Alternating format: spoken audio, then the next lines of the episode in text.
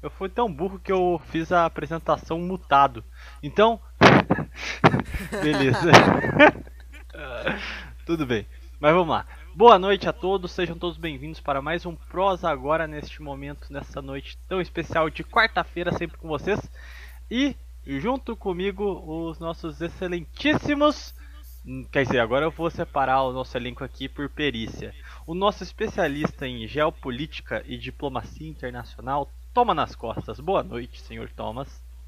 Salve, piazada. Como é que tá aí?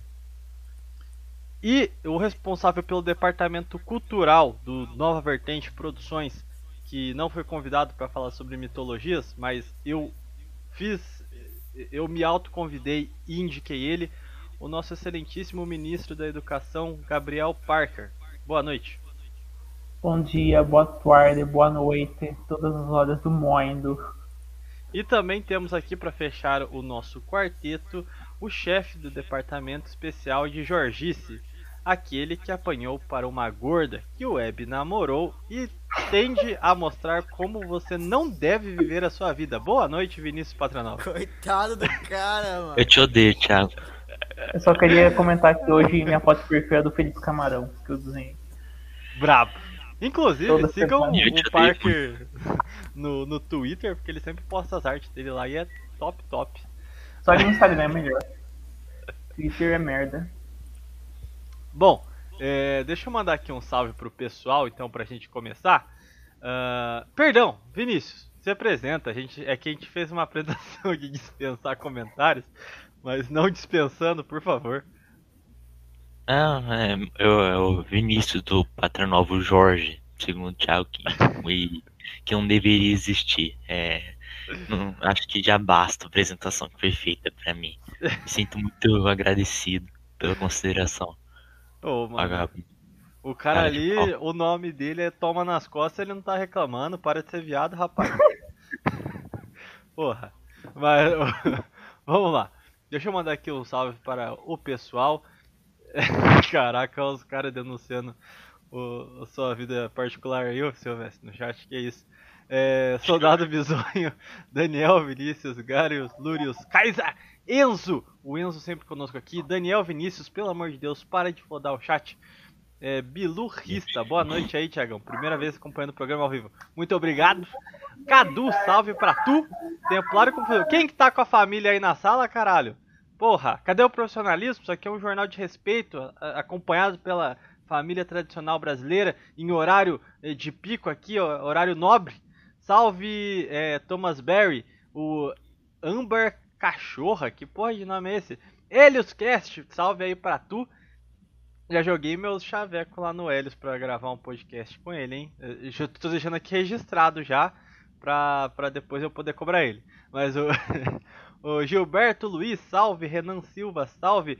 Cornélios Rueilong, salve para tu. Ferdinand Santos, sempre conosco lá no meu canal também. Ele acompanhou a última live que foi, ó, top show. Uh, Soldado Bisonho, acho que eu já falei. Vani Serov Patranovista, persistente. O único não defeito do Daniel Vinícius é ser flamenguista. Devo concordar. Jack, o babuíno que lutou na Primeira Guerra Mundial. Esse nome aqui é, é... sensacional. É... Japanese Trap Panzer! Temos comunidades de Girls and Panzers aqui no canal? If, fala Thiago, você já tomou café imperial? Não, não gosto de café. Mas, ó, o Hélio já. Herégio. que tipo de paulista é esse que não gosta de café?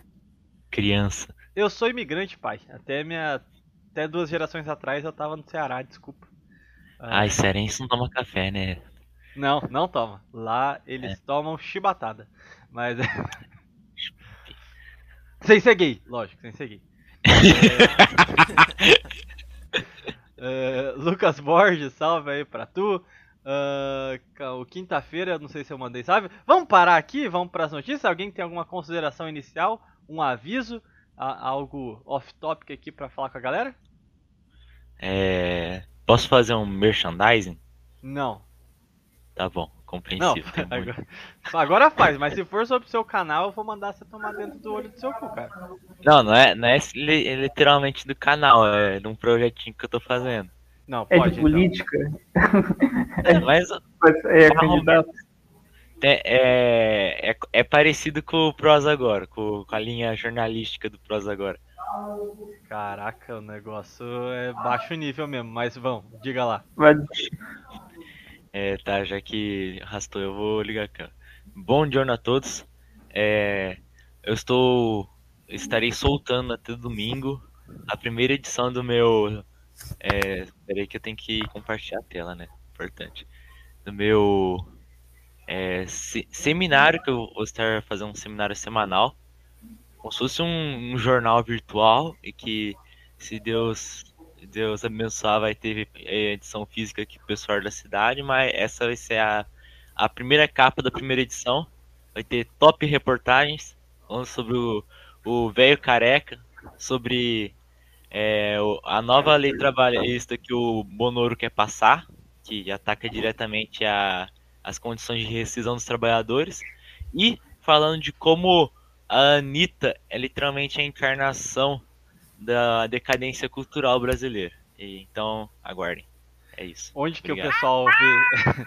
Onde é que o pessoal encontra o raio do jornal? Uai, o mais importante você não falou? Ué, é que eu tô produzindo ele ainda, mas eu estarei disponibilizando ainda esse domingo, onde eu gravaria um vídeo de apresentação de todos esses projetos no estúdio que eu conseguir. E vai estar disponibilizado o jornal completo domingo. É, aguardem. Ok, ele não respondeu a pergunta, mas. Não, no meu canal, no meu canal. Vai Tá bom, canal. pronto, ter ouvinte. vídeo, Você pronto. entendeu, né? Você viu que é difícil o diálogo com o Jorge. Mas. Que papo é. Ó, o Lucas Borges fez uma denúncia gravíssima aqui. O cara tá copiando o Prosa Nova na cara dura. Prosa. Ou seja, tá, tá claro, ouvinte, você tá vendo aqui a cara lavada. E. ah, qual é o meme do café imperial, porra? Eu não tô entendendo. que desgraça é essa, não? Nossa, estreia do Mago Supremo no Nova Vertente Produções. Eu não tô acreditando nisso.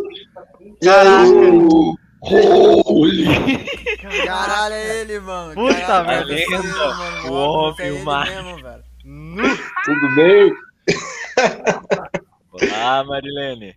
caralho. Olá, eu vi, eu vi mais dar um eu nem sei do que, que vocês estão falando. Mas a gente nunca fala, a gente nunca sabe do que a gente tá falando. Ah, então maravilha. Então eu vou ficar aqui até acabar meu, meu a bateria do meu celular, que tá acabando já. Perfeito, então. Profissionalismo, gente. Bom, é, Beijo. antes, antes de eu ir pra primeira manchete aqui da noite, eu gostaria de parafrasear aqui o comandante Robson Farinazo. Vamos deixar o like. 56 pessoas ao vivo e 42 gosteis. Então faz favor aí. Eu não consigo fazer a voz fininha igual a do seu Hernani, mas eu não estou aguentando mais. Então vamos deixar o like. Estou suportando mais. Então, olha a vinheta!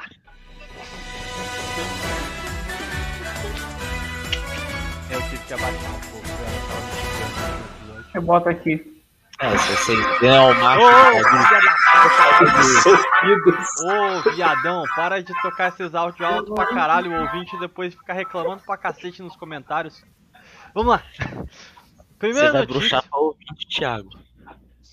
Não, mas calma aí, dessa vez o ouvinte tem razão. Aqui o cliente tem razão. Então, realmente é uma merda. Se você parar pra ouvir os prosas novas depois é, e tenta ouvir ele na rua, agora que o patrão tá pagando o rapaz lá pra, pra upar o- o- os programas no- nos negócios de podcast, realmente é um pouco. danifica um pouco a audição do, do ouvinte médio. Mas-. Bom, primeira notícia então com vocês. O nosso querido careca safado americanista vagabundo resolveu atacar a igreja católica. Ah, Vai abrir com essa? Eu vou abrir com essa. Eu não sou um polemista aqui. Eu, eu, eu vou falar primeiramente a notícia bomba. Não é a notícia bomba, mas eu vou comentar essa primeiro. Vou, cri- vou, vou citar aqui as falas do nosso magnífico careca. O que prova que ele não pode ser escutado, ouvido ou acreditado. Porque careca não tem direito de falar. Ah, Thiago, Essa é literalmente a primeira notícia do meu jornal. Separei todas as frases que foram ditas e até fazendo um paralelo com outro deputado bolsonarista. Posso ler? Não. Calma aí. E aí? tô zoando, tô zoando. Lembra da Careca TV? Essa é ela eu- hoje em dia. Sente-se velho? Pera aí. Calma aí, deixa eu, eu dar a notícia pro pessoal entender primeiro, daí depois vocês fazem os comentários. Calma. Ah, tá. Não troquem os pés pelas mãos, ouvintes. Vamos lá. Luciano Hang, ele é, ataca padre é, Júlio Lancelotti, figura polêmica. O seu maior rival, o maior rival do padre Júlio Lancelotti é nada mais nada menos que Rei Arthur? Não. A- Arthur, mamãe falei. Outro Arthur. Os Lancelotti sempre combatendo os Arthurs. O grande ponto aqui é que abre aspas para o cabeça de pica. É da turma do Lula, hipocrisia pura. Temos é, que ensinar a pescar e não a dar o peixe. Cada dia que passa é mais malandro vivendo nas costas de quem trabalha. E aí ele continuou. Quem defende bandido são padres. Calma aí. Não, É, ele falou: quem defende bandido, bandido é. é isso mesmo. Quem defende bandido, bandido é que, que Ah, eu cortei gente, aqui, tá. desculpa. Não podemos dar moleza para essa turma só porque são padres. Ou ficam do lado certo, ou devemos cobrar. Ah, calma aí. É, tá. A Igreja Católica é cúmplice das mazelas do PT. Foram os fiadores de tudo que aconteceu. Não podemos generalizar, mas ajudaram bastante o PT a chegar ao poder. Não podemos generalizar, mas já generalizando. Mas sabe o que eu acho a parte mais legal aqui? Devemos ensinar a pescar o peixe? Uai, mas que diabo de pescar o peixe é esse? Em uma empresa, um senhor que em 1999 tinha uma dívida de 130 milhões em sonegação de impostos, meus parceiros. Se você chega no- nas dívidas atuais que esse senhor deve, tirando o que já foi perdoado pela União e diversas isenções que ele vem ganhando com apadrinhamento político, vai para, assim, níveis estratosféricos. Então, não querendo aqui ser senhor marxista ou defender aqui a mais-valia, mas também vão olhar os processos trabalhistas da, da senhora Avan. Então, peraí. Tudo bem que ele pode estar atacando ladrão, mas uh, ladrão que rouba ladrão não tem mil anos de perdão. No caso, ladrão que acusa ladrão. Tem alguma diferença aí? Então, assim, é, é, primeiro ponto, gostaria de, antes de passar os comentários do Vinícius Silvestre, eu vou dar a primazia para a pessoa mais importante dessa live. Guilherme, o nosso querido Sete. Cara, é, eu tô aqui, é a primeira vez que eu tô participando de alguma coisa do Thiago, que agora eu tô na faculdade. E ó meu quarto, como que ele tá bonito. Ó, essa roupa suja ali, ó. É meu computadorzinho bonitinho, é os agasalhos. Eu tava com uma imagem de Nossa É uma Senhora ali, só que a fez. da Não, é. Não, é, era jaqueta de banda. Que aí eu tirei um pouco. Que né, agora eu já não, não acompanho mais, aí, mas eu ainda uso porque é uma jaqueta muito boa. É, eu tava com a imagem de Nossa Senhora ali em cima da, da minha escrivaninha, só que eu fiquei cuidando por uma semana pro grupo de jovens católicos aqui da cidade. é, e aí hoje eu entreguei para eles de volta.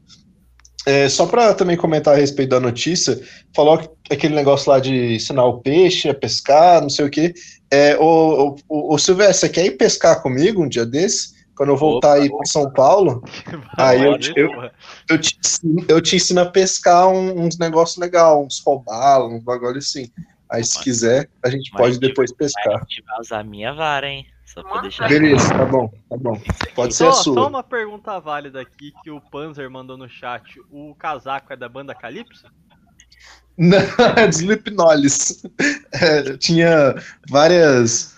Várias. É, ne- negócio, bor- bordados da banda, só que eu tirei tudo e deixei só aquele set.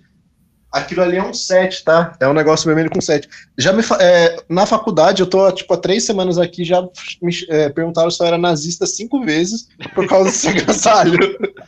E você respondeu sim? Ah, depende de quem pergunta, né? Assim, se a pessoa, se eu, se eu sei que a pessoa vai levar na brincadeira, eu falo que sim.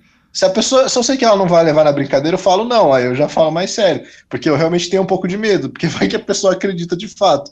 Afinal, eu tô no grupo, eu sou, eu, eu faço comunicação social, então o pessoal é um pouco tem uma personalidade um pouco diferente da minha, né? Pra, pra é não bom. dizer mais nada. É, O curso é bom. Mas só. Ô! Po- Posso contar um negócio rapidinho? Caralho, olha Cara- aí, o cara já prorrogou 30 minutos falando da porra do quarto dele, mas vai, Não, conta. Horário, fião. é o Rapidinho, rapidinho.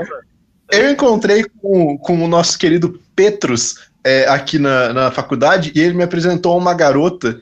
E essa garota, ela, no primeiro dia que eu conheci ela, ela falou: se liga, olha o que, que o cara do meu curso me deu. Ela faz história. Aí ela, tipo, pegou, era o livro da, do Manifesto Integralista. e aí ela falou. Ela falou que tava gostando pra caramba. Aí eu falei, ó, cuidado, Essa cuidado galera, pra onde você tá indo. Essa galera da comunicação tá ficando estranha nos últimos anos. né? Não, é, não, eu, achei, eu achei genial. Assim, eu não vou falar o que ela, o que ela comentou, porque eu talvez eu não queira que o canal seja derrubado. Mas res- respondendo a, a negócio aí do, ao caso, eu acho que o Luciano Hang tá errado porque ele é careca. É basicamente o que o Thiago falou no começo. Bom, é, Silvestre, agora por favor, seu momento de brilhar. Só tente parecer que você não está lendo.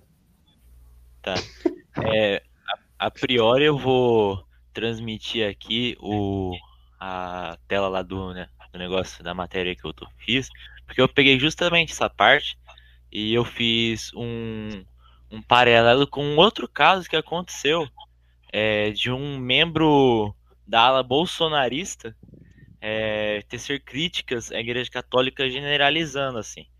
E o, o deputado que fez essas críticas que eu vou citar é o Frederico Dávila, que era ex, é ex-PSL, que atualmente é União Brasil de São Paulo, em que ele criticou o arcebispo de Aparecida, a, a CNBB, o Papa Francisco e a igreja como um todo, num só discurso, após o bispo, o arcebispo eu não sei se ele ainda continua sendo arcebispo de Aparecida, mas ele era arcebispo na, no ano passado.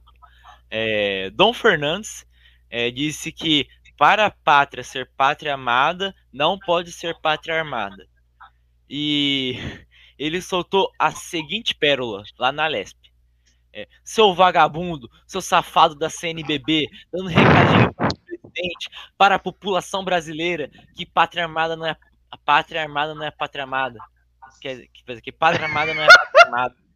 Pátria amada é a pátria que não se submete a essa gentalha. Indo além, seu vagabundo, safado, que submete esse papa vagabundo também. A última coisa que vocês tomam conta é do espírito, do bem-estar e do conforto da alma das pessoas. Você acha que é quem para ficar usando a batina e o altar para ficar fazendo proselitismo político? Seus pedófilos safados. A CNBB é um câncer que precisa ser extirpado do Brasil. É, eles dropou literalmente isso. E ele não é nem protestante, nem católico. Ele é Ele é de uma religião polite... monoteísta. Então, é. E não é É islâmico, abrâmica, né?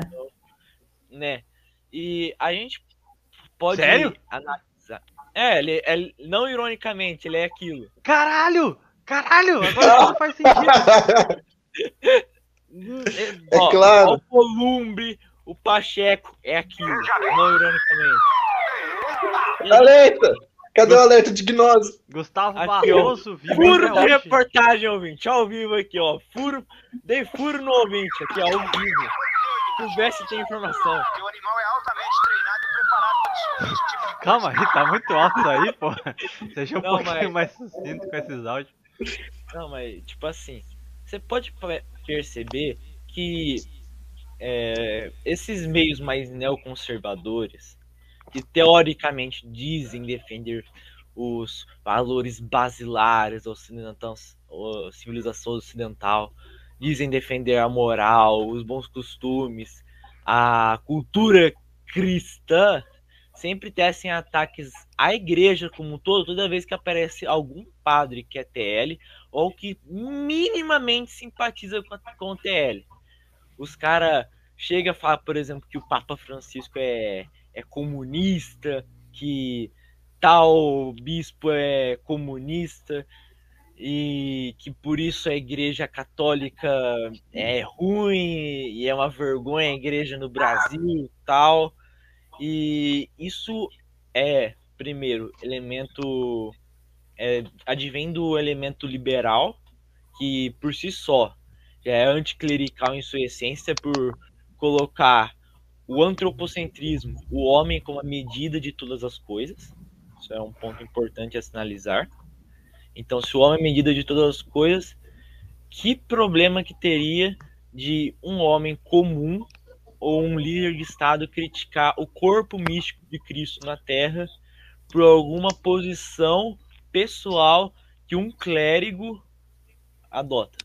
É a mesma coisa que o Codrano dizia para legitimar a monarquia. Não é só porque existem padres ruins que você vai pegar pedras, atirar em Cristo e dizer que Deus está morto. Ah, podem existir ruins, mas a igreja como um todo é boa. E a igreja como um todo é boa, principalmente no Brasil.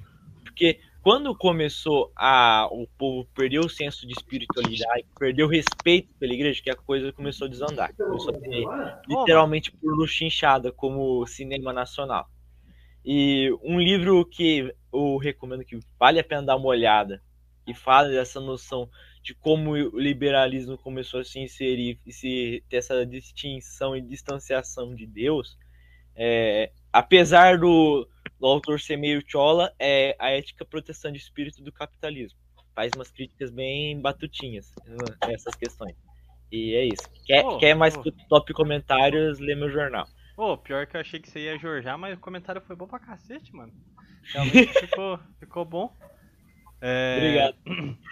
Mas o. Eu só acho interessante aqui, já vou passar. Eu tenho duas denúncias aqui pra fazer.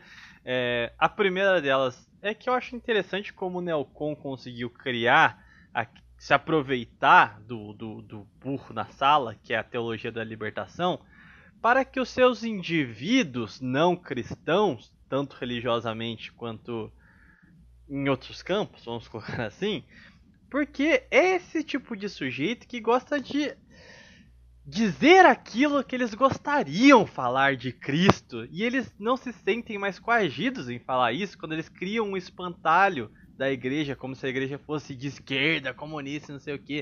Então são os Weintraubs, os Dávilas e toda essa gente muito estranha, enfincada no coração do bolsonarismo, que se ah, ganha palanques e parece que tem algum fervor, alguma vontade grande de atirar pedras em Cristo, como se, sei lá, existisse alguma conexão entre esses caras e aqueles que o crucificaram, que, que o entregaram aos romanos. Não, não querendo É dizer tudo nada. uma né? coincidência, cara. Mas, mas, mas, mas, denúncia grave. O que nós temos aqui agora é muito grave. Vai matar uma desgraça dessa. No chat. Cuidado com esses áudios aí. No chat privado do StreamYard, o menino com pinta de homossexual chamado Toma nas Costas, que tem etnia de homossexual germânico, ele escreveu o seguinte: Tá dando um pouco de retorno no áudio do Gui. Do Gui. Isso aí é uma bichona. E Que que é isso? O cara não tem nem vergonha de vir baitolar aqui na, no- na live ao vivo, meus amigos. Os atlantistas compraram Tomás nas costas. Mano, você quer que eu venha aqui na porra da live falar, tipo, interromper a fala dos caras só pra falar que o, aqui. cara lá que tá vendo pelo celular tá dando um pouco de retorno, mano? Não, não, calma aí. Porra, velho. Não, calma aí. O Aí- problema não é o retorno. Não se faça de louco. Não, não venha usar esses recursos intelectuais aqui, não. O que nós estamos discutindo aqui é você, você olhar pra um rapaz de barba que tá mostrando seu rosto na live e chamar. Ai, o Gui, o seu áudio está tendo retorno, hein, Gui? Todo Ah. Guilherme é Gui, mano. Ah. Todo Guilherme é Gui. Se É eu sou boiola, bicha, é você é, a boiola. bicha de baixo, mano. Nem É boiola. Essa história aí. Aí que, É o mano. lobisomem. Pela primeira Ô, vez na live, não eu que estou sendo Jorge. É aquela criatura do folclore brasileiro, o lobisomem. Eu não entendi, eu não entendi mano. Beleza, mano. Aí não, boca de leite, aí não. Tá, vamos lá. Depois desse Ô, Thiago. constrangimento. Oi, diga. Constrangimento de quê, mano? Vocês são macacos. Por que que você não mudou o, novo, o logo da NVP, nem do seu canal, pro logo do mês de junho? Que tem que ser colorido, né, agora? Ah, é verdade, eu esqueci. Eu tenho que falar até com o patrão pra gente é, preparar aqui a, uma mudança de layout, que agora a gente é a galera é do Pink Money aqui. Mas, aproveitando o embalo, Parker, você quer comentar a notícia de um careca? Não, não gosto nem de falar de careca. Esse negócio aí não faz bem, não. Menino toma nas Acho costas. que você já falado pra caramba, então não tem muito o que falar. Você tem o seu direito de defesa quanto à a, sua tendência homofetiva explorada aqui nesse canal, como também é, de comentar notícias sobre o careca. Então, primeiramente, eu não entendi a piada, então eu vou mover, eu vou ir direto pro, pro careca. Então, nunca pergunte pra um homem o seu salário, nunca pergunte pra uma mulher o seu peso. E nunca pergunte pra um empresário neocon da onde que vem a mão de obra dele. Porque esses caras, eles se dizem conservadores só com base no padrão de conservadorismo dos Estados Unidos. Sabe, isso é algo que qualquer pessoa que olha pro, pro movimento conservador do Brasil consegue ver. Os caras não são conservador brasileiro. Eles não defendem catolicismo, eles não defendem, sabe, nenhuma das pautas tradicionais brasileiras. Eles não são nacionalistas, eles estão pouco se ferrando pra economia, pra indústria brasileira. Todo o todo esse movimento neocon, ele tem uma influência muito, muito grande nos Estados Unidos. E eles tentam pegar um conservadorismo estadunidense e tentar aplicar no Brasil. Anglo-saxão no geral. É, e assim, cara, é nada nisso, mano. O cara se diz conservador, o maluco é careca, maluco não tem respeito pela igreja, o maluco faz, faz essas porra aí falando mal de padre. E assim, você pode discordar do padre, mas porra, mano, você xingar a instituição como um todo tem que ser muito macaco, velho. É- Não vou entrar muito em detalhe, por causa que eu acho que o. O, o Silvestre e o Gui já falaram. já falaram muito bem, mas enfim. Mano, eu não entendo, velho. Qual que é a viadagem que tem a ver com falar o nome do Ah, Guilherme, não. mano? É a abreviação do Não, nome calma aí. Guilherme, mano. Se, se o Parker chega aqui nessa live e fala, Ti, vamos começar ou não vamos? Você não vai falar que ele é viado? É por causa que ninguém Eu posso chama defender o cara que cliente. chama de Thomas, ninguém vai chamar ele de, de Ti, mano. Isso é autismo, velho. Eu não Mas, chego porra, em você Guilherme, ficando. ninguém mais chama os caras de Guilherme. Ô, Totô, eu não chego falando assim com você, cara. Para Mas, de ser porra, viado. Gui é a abreviação mais comum que tem pra nome, mano. Pô, vocês. Protesto meritíssimo. Até aí ninguém me chama de Biel. Eu quero ver, vai. Vai lá. O seu advogado que tava web namorando até semana passada vai te defender, pois não. O meu cliente, um cliente tão exemplar, que nunca fez mal a ninguém, criado com a avó, criado a leite com pera, a docinhos caramelados da geladeira. Para de descrever o Guilherme, no primeiro dia. É, é isso que eu tô falando. ele Por que, que você tá, pra- por que, que você tá me descrevendo falar o Thomas? Na sua vida iria se envolver em algo tão fétido, tão sujo, que eu suspeito que o senhor, Thiago, tem um envolvimento bem profundo, mas sem ser gay, nessa baixaria. Eu não aceito. E ponto final. Daí minha defesa. Eu tô tancando esses. O, o, Gabriel, o O que Parker eu não tá tô tancando afiado. é que vocês nunca tiveram, tipo, nunca conheceram uma pessoa chamada Guilherme na vida e nunca chamaram de Gui, mano. O bagulho mais, mais comum que Cara, tem, tudo bem, a É gente não tá, a gente não tá julgando aqui a forma como vocês aí no sul tratam, assim, eu sei que é cultural, mas é, vamos ter um mínimo de respeito aqui. Pelo amor de Deus, a gente prorrogou pra caralho essa notícia sem falar porra nenhuma da Não, é, notícia. mas posso só fazer, posso fazer o último adendo antes de virar notícia? Pode, fala. É o que o Farinazo. Não, o que o Antabaliano, não sei falar o nome do, do homem, falou, falou lá numa live que tava ele e o Farinazo hoje. Eles estavam, inclusive, até agora há pouco fazendo a live. O cara joga uma mentira junto com algumas verdades, ou mais mentiras junto com algumas verdades, que daí o povo compra o pacote. Aí o cara que é afegão médio fala e não consegue pensar na hora que a notícia discernir a pessoa da instituição e que já tem uma visão meio enviesada ou por influência da mídia ou por influência de político, de influenciador, olha aquilo e compra o pacote inteiro. Então é, é, é estratégico os caras fazer esse tipo de coisa. De bater no cara, só que bater respingando na instituição também, para tentar denegrir a instituição. É Como- basicamente isso.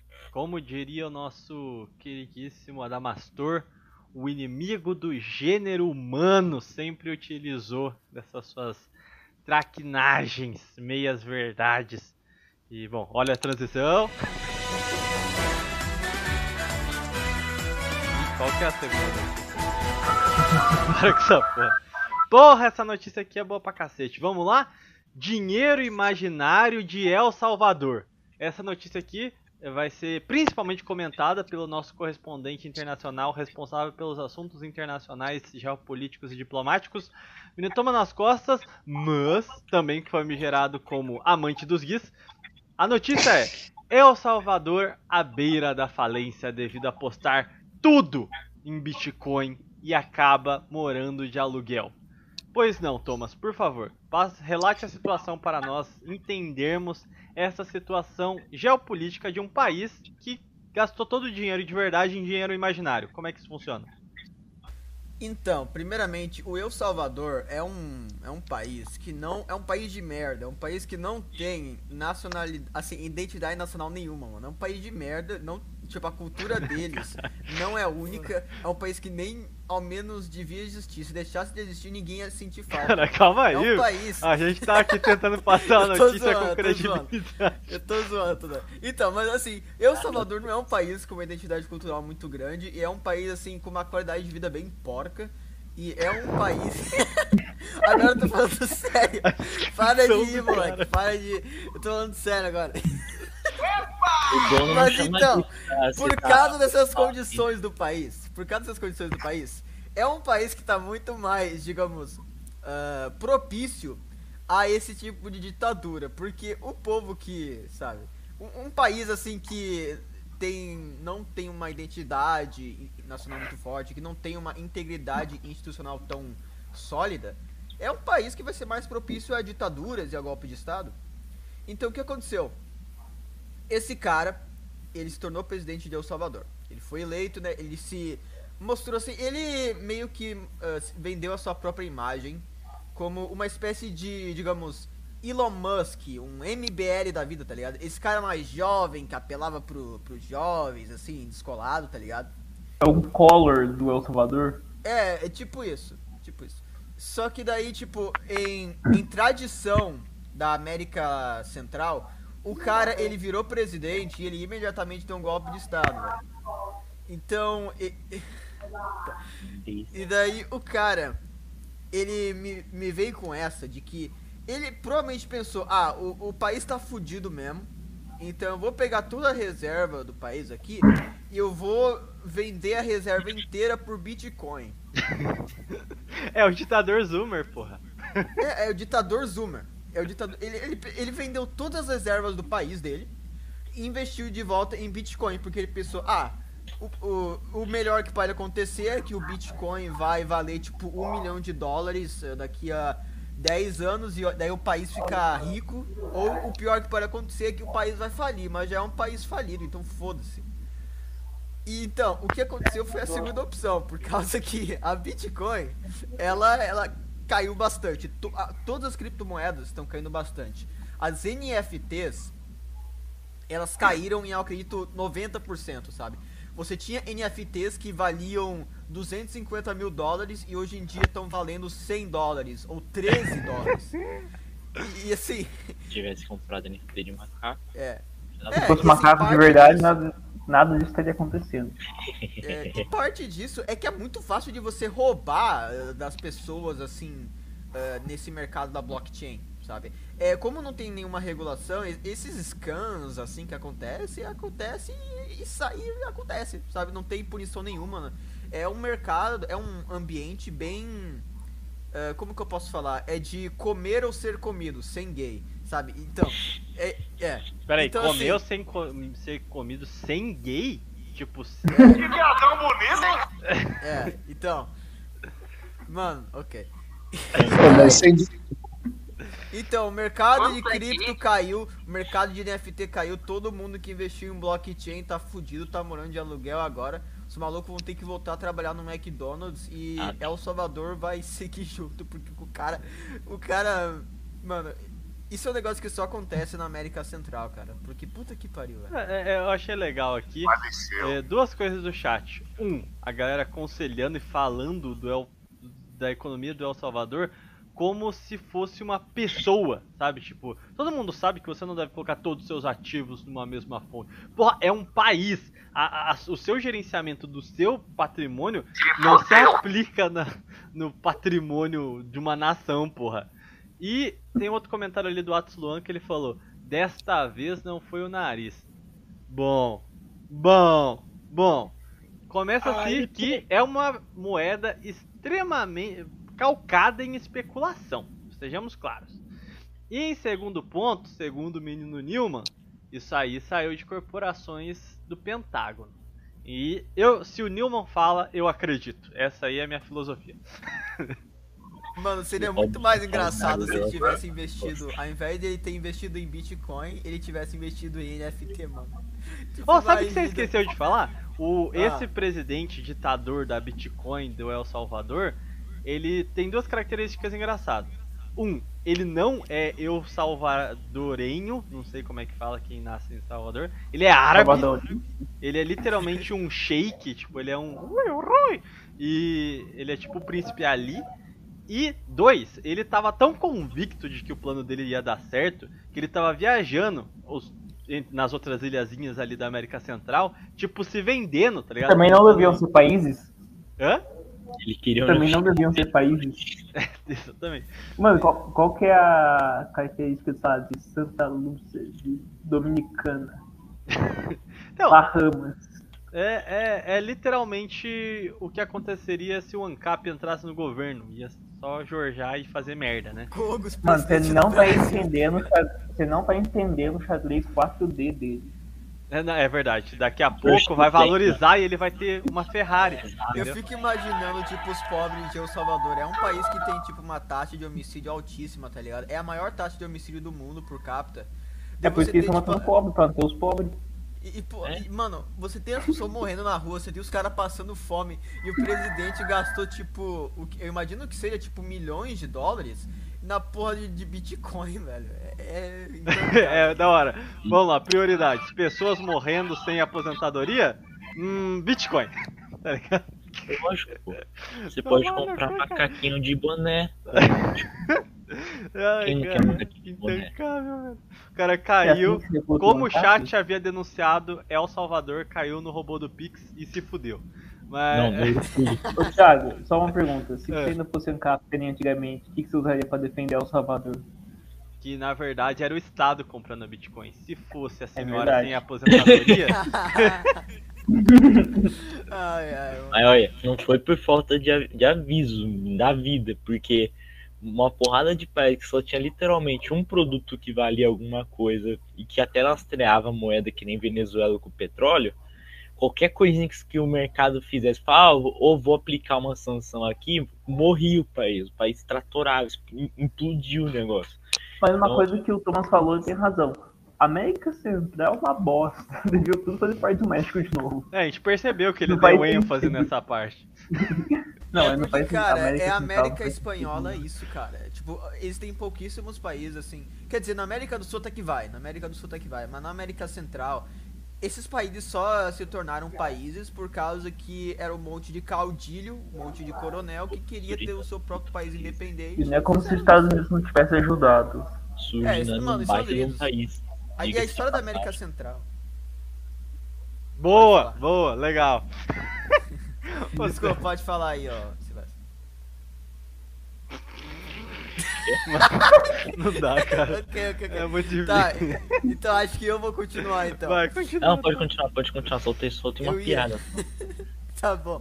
Então, caralho. se vocês querem ver, tipo, quão merda é a história da América Central, cara, pesquisa a Guerra das Bananas. A guerra, as guerras das bananas foi basicamente os Estados Unidos invadindo toda a América Central por causa que eles queriam que esses países produzissem mais bananas para eles poderem comprar, por causa que bananas era um produto muito assim, eh, digamos, que vendia bastante nos Estados Unidos, sabe? E daí você tipo tinha muita gente morrendo, governos inteiros sendo derrubados por causa que os Estados Unidos queria mais banana. Bom, tudo E- bem, isso acontece a mesma massa. coisa hoje em dia, mas os Estados Unidos nem sequer quer gás, mas tá proibindo os outros de comprar gás e tu vai causar provavelmente a maior fome do, do- desde o começo do você- século, né? E daí, mano, essas guerras foram tão ruins que foi nesse momento que daí você começou a ter nos Estados Unidos esse papo de que a guerra não é assim um negócio que é feito pra defender o país, mas só pra defender os interesses de capitalistas, tá ligado? Um Questão do generais- chat. Questão do chat. Matheus Amaral falou banana, né? Ah. E começaram a mandar emojis perguntando se toma nas costas gosta de banana. Pô, vai tomar no cu essa live mais no que tem, mano. Ô, Puta que Thomas pariu. Costa, qual guerra você gosta mais? Guerra do futebol, que tem bola, ou guerra das bananas? Mano, Tá bom. Acabou. prefiro a guerra da. Não, não vou falar. Quebrou, quebrou, quebrou o raciocínio, coitado. Mas. Tá, pode. Tá, é, agora por favor, vamos ouvir a opinião de alguém quali- qualificado. Guilherme, qual a sua recomendação para alguém que quer investir em ativos e criptomoedas no Brasil hoje? É, abre uma loja de anime e vende figure, é, Dakimakura, light novel, mangá. Mano, vai, pô, todo mundo vai comprar. Eu, eu- eu acho que é melhor ainda. É, pode também coloca ali o mercado nacional, já pega e começa da a desenvolver. Vai, e você também começa a influenciar e desenvolver o mercado de mangás nacional. Vai que existe aí algum artista é, que, que se inspira no Japão, que se inspira no Japão e faz um anime brasileiro. Imagina que coisa linda ia ser ver os traficantes todos bem animados no, do Rio de Janeiro ali. Cara, então assim, eu acho melhor você abrir essa loja no interior do Maranhão. Eu acho que vai dar mais certo. Porque em São Paulo, no Rio de Janeiro, esses lugares que tem muita, Muita gente já é competição. meio paia. É muita. É, já é meio paia, porque tem muita gente. Então, cara, interior de Ceará, aquelas aldeias indígenas estranhas no Amazonas, é, mano, assim. Se, se- se você, se você tá entrar em algum aqui- latifúndio, O Guilherme tá defendendo aqui que as nossas indígenas do norte comecem a meter o golpe de que é asiática só porque tá assistindo desenho chinês. Ela tem aquela Tailandesa. cara de, de, de, de Guaianazes, de Moeda. Tupi-Guarani e fala, não, sou japonesa. Cara, mas ó, uma, uma coisa que é muito verdade. passado. Uma, uma coisa que é muito verdade é que recentemente está rolando um, um movimento muito grande, principalmente por parte dos jovens de internet incel, que é o otaku marombeiro, ou e-monstro também, no caso, se for a mulher, né? Não tem mais Agora é a e-monstro. É o Weifu, o que que você faz? Weifu, Weifu. Você, É. exato, você abre três coisas. Você abre uma academia, uma loja de produtos japoneses e uma loja de suplementos. Cara, você vai ficar milionário, porque, mano, vai vir um monte de jovem, um monte de monstro que vai pra lá, um monte de incel, um monte de Paulo Cogos que tá querendo agora entrar no shape, hétero top. Mano, você vai conseguir um, um, assim, um- uma clientela fiel, fiel, muito boa, é, que vai ficar com você pra sempre e, e grande, né? Porque tem muito jovem no Brasil. E eu, então, eu cara, quero fazer um é- adendo aqui é lindo. do, do Kyoraku Shunsui, que ele fez um comentário aqui no seguinte sentido. No século XVI, o- levamos a civilização para os nativos, levamos a fé. No século XXI, continuemos levando a civilização e levemos os animes. E é com essa grande mensagem que eu fecho esse tópico aqui. Eu, eu acho que joga muito bom, é muito bom. assim, não sei, só minha opinião, tá ligado? Olha a vinheta. Tem vinheta? Tem. Ah, essa nunca assistiu, né? Nunca assisti, eu sou pobre, eu não tenho internet. Tomando o copo do ouvinte. Ô, quem que tá ouvindo musiquinha aí, porra? Respeita. Eita, eu esqueci de. Era a música da vinheta. Não era, não. Animal. Ô, Thiago, qual que é o próximo assunto? Porque eu vou ter que sair já já, eu já comento e já vou embora. Tá bom. O próximo assunto é um assunto que é muito caro a todos nós, que é holandês se fudendo. Um, um evento que deixa sempre brasileiros felizes desde o século XVII, que é ver um holandês fudido na merda. Quanto mais desgraçado ele tiver, melhor e maior é a felicidade de nós brasileiros. Mas basicamente, Por isso que eu tô com a imagem do Felipe Camarão. 10 reais da Mariana Prata, caralho, mano. Caralho, Aí sim, dezão? velho, Caralho, Porra. 10, dezão. E não é dos caras que é parceiro do canal, mano. É tipo dezão mesmo, velho. ela achou Caralho, tipo revolucionário sim, o, o programa, né? Caraca, Mariana, você entende É, o que é jornalismo. Foi minha vermelho pílula. Que Eu, eu, nossa, eu, eu tinha ouvido banana prata que você tava me falando. Caralho, tô com o microfone errado agora que eu vi, mano. Pô, tomar no cu se fuder, mano. Agora eu tô com o microfone Eu queria fazer certo, um coraçãozinho. fuder, mano. Calma, eu queria fazer um coraçãozinho, mas eu não consigo, porque eu só tenho uma mão, a outra tá segurando o celular. Faz pra mim, Silvestre, aqui, ó. Calma aí. Calma aí, eu Eu vou até, eu vou até organizar aqui. Não tem como, não tem como. Tem, tem, tem. Ó, o amor vai vencer. Love is love, ó. Olha só. Olha. Lembrando, Olha só. ouvinte, que nenhum dos dois falou sem ser gay no momento que eles começaram isso. Então eles são gays. Não, Caralho, não, não tá, por nossa, tá muito isso. homofetivo. Pelo amor de Deus, É que vai aí tomar no gente cu. Jojo. Cara, mais um pouquinho vira o Thomas Costas. Vai se fuder. É, Cara, ó, já, já sei o que eu vou fazer, já sei o que eu vou fazer. Calma aí. Hum, calma aí, ô Pânico 2008. O Hermes e Renato. que você tá fazendo, Como que- Guilherme? Tá, tá certo? Tá, tá, tá certinho. Mas o que tá fazendo? Qual que é a da Holanda que eu não tô sabendo? É a do gás? Aí, Mariana. Tá vendo, Mariana Prata? É... Que isso? Ratinho!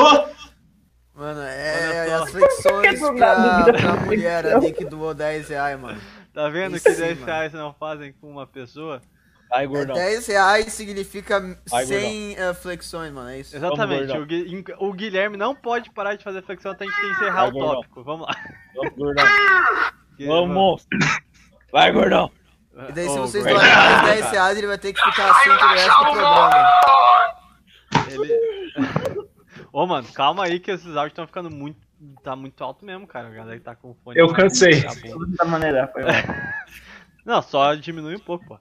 O cara vai mostrar o pau na live.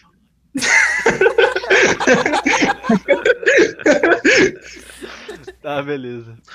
Tá, é, Essa vai. é a live mais homoafetiva que a gente já fez, tomar no cu. Aí já melhorou bastante. É a live justamente na, tá na primeira live do mês de julho. Caralho, mano. Tudo tá se conectando, mano. Tá Cacete, velho. Nossa. O. Red Ah, Baron é falou: por 10 reais os caras fazem isso, por 50 eles mostram o CPF e a casa. Aí a gente faz mesmo, pô. Cinquentão, mano. Hum, Lucas Muito- Borges, é tudo esse é o conectado, episódio mais improdutivo do Protocolo. Talvez. É, é justamente o- a live no mês de, sabe? Então. Calma. Tá, eu não consegui nem ler a notícia. Deixa. O Guilherme tem que ler, tem que ouvir a notícia, gente. Vamos respeitar o nosso profissional.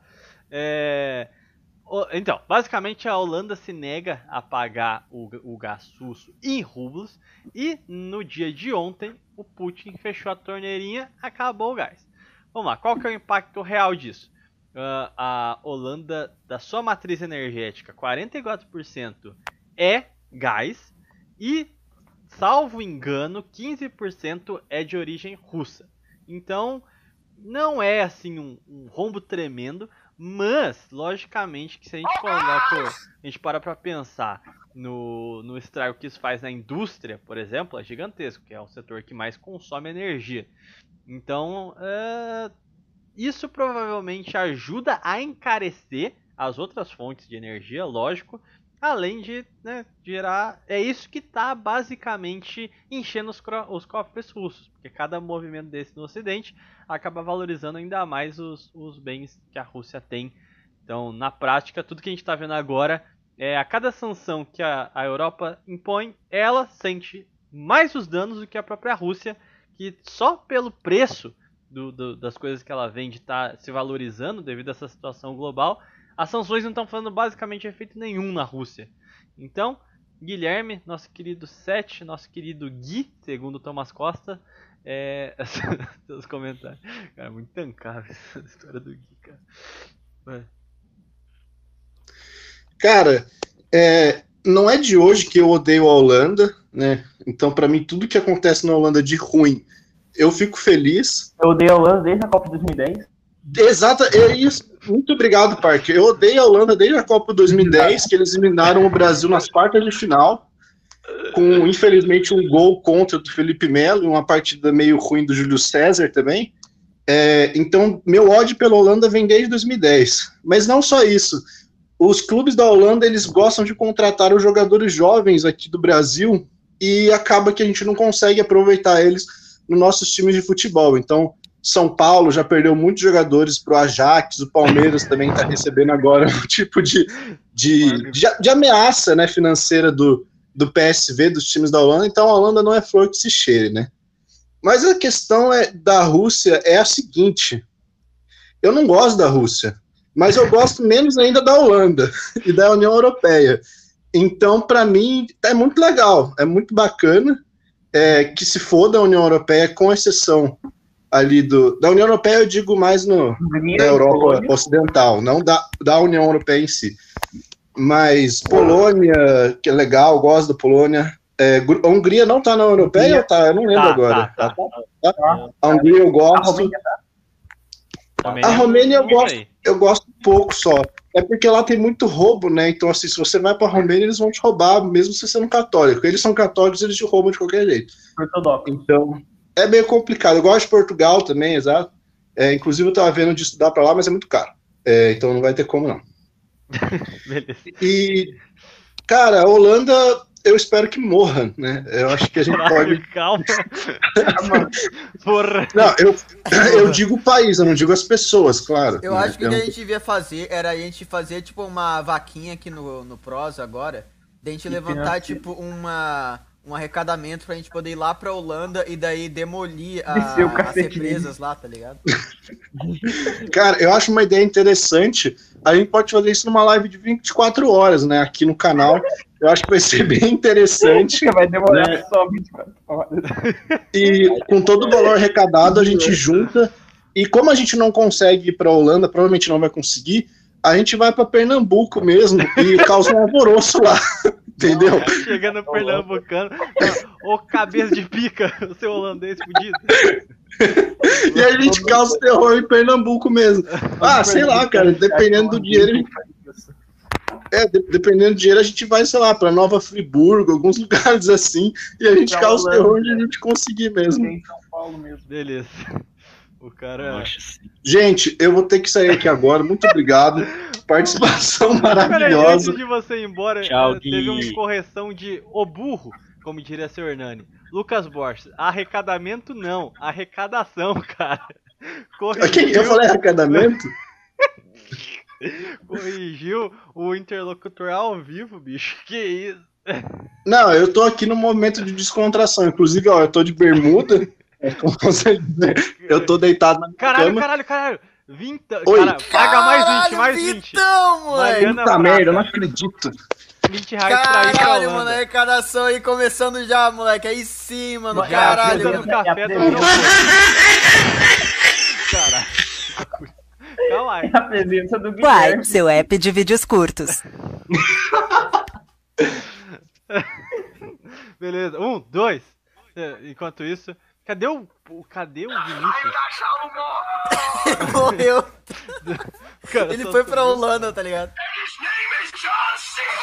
Caralho. Tá, faz a transição. da- É, é já. Então, é. Caralho, a gente vai ter que literalmente ir pra Pernambuco, bicho. Eu não quero É, ir pra lá, vai pra Holanda, Pernambuco, aqui em. São Paulo. A gente que é mais perto. Pode ser. Se o negócio for dar tapa na cabeça de pernambucano, como se fosse holandês, a gente pode pegar uns imigrantes que tá aqui em São Paulo, que fica mais barato e mais fácil também. Mas. Oh, Caraca. Tá, tá. Precisa ser careca, né? Cara, tem que ser um pernambucano careca. É, Cara, mas- eu tô com 30 de bíceps, eu acho, 32, não sei. Mano, eu tô. Eu não consigo.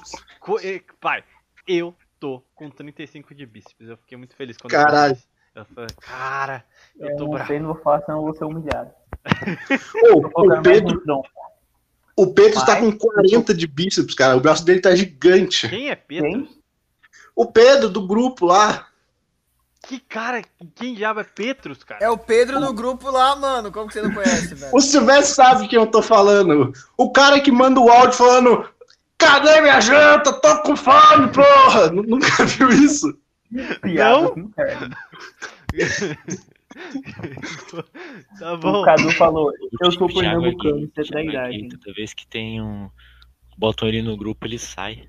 Viadão. Mano, os caras querem que eu fique na porra de um grupo que é os caras mandando foto cagando sem camisa e toda vez que eu vou olhar o grupo já tá com mais de duas mil mensagens, bicho. Exatamente, por isso, por isso que eu não falo nada lá. Eu nem sei porque eu tô no grupo. Não dá pra... Enfim, para de esses assuntos muito internos. Vamos voltar. Dá Sim, suas despedidas aí, Guilherme. Gente, obrigado pela live. Por favor, não doa mais dinheiro, porque por mais que eu aguente fazer uma flexão, eu não quero. É, eu já tomei banho, eu não quero ficar mais suado do que eu já tô. Então, até uma próxima. É, canal do Prosa Nova. Eu faço conteúdo lá junto com o Silvestre, Thiago, Parker, Tomás, Jota, toda a galera. O próprio canal do Thiago também, de vez em quando eu apareço lá. Mas anime sacra no Prosa Nova. Próximo episódio já tá engatilhado com o Otávio Faria. Vá lá, dá o like, dá o seu subscribe, dá o seu compartilhamento nas redes sociais. e até a próxima. Tchau. Um beijo. Aproveitando Tchau. o gancho, 90 pessoas e 84 likes. Que, que palhaçada é essa? Vamos deixar o like aí. Que que... Oi, É, oi, oi. Pra, pra sua despedida, eu posso fazer um truque de mágica? Por favor. É que eu não sei se vocês sabem, mas eu tenho descendência cigana, né? E eu Uhum. posso eu posso ler o, o segredo Não. mais íntimo de todo de qualquer pessoa aqui do do, do... De nós na live. Fala É, que ó, vai ser do ó, Thomas. Não, calma, as cartas vão decidir, as cartas vão decidir. Ó, es- escolhe uma dessas cartas aqui, ó. Escolhe Aquela, aquela ali. Essa daqui. Aquela. É essa. É, é- Tá bom. Tá dando certíssimo aí, homem. Olha, espetáculo ao vivo, gente. É o Mr. M do Prosa Agora. Que movimento de mão malicioso você tá fazendo? Eu quero aquela ali. Aquela ali, ó. Aquela. aquela. Não, essa aqui, ó. Aquela, é essa, essa, Olha essa. essa. essa. Vai logo. O, o Thomas tem uma paixão secreta por uma pessoa. Agora escolhe outra carta. É, essa aqui. Essa aqui. É. Pode ser, pode ser. É pelo Gui! Meu Deus. Eu não Jorge, acredito.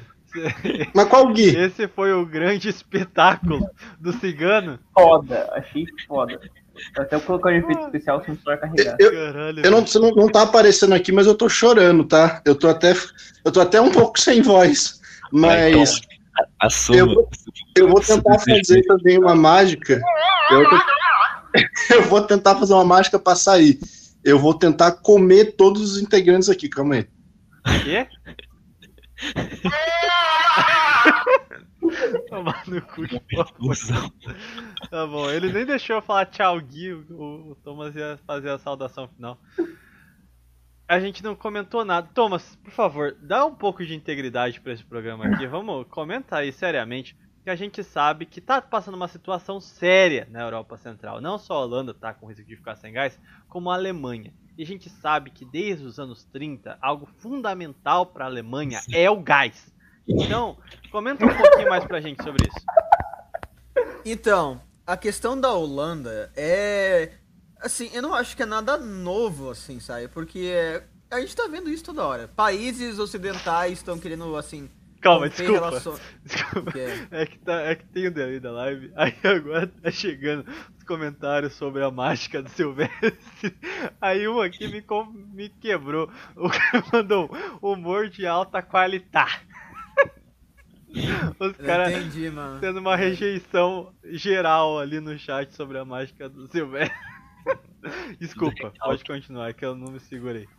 Então, ah, é, então, como eu falei, Essas coisas assim que tá acontecendo na Holanda, que aconteceu agora na Holanda não é novidade não, cara. A gente tá vendo vários países da, da Europa, principalmente da Europa Ocidental, que estão querendo romper essa relação e essa importação de gás russo pra meio que tentar fazer algum efeito na.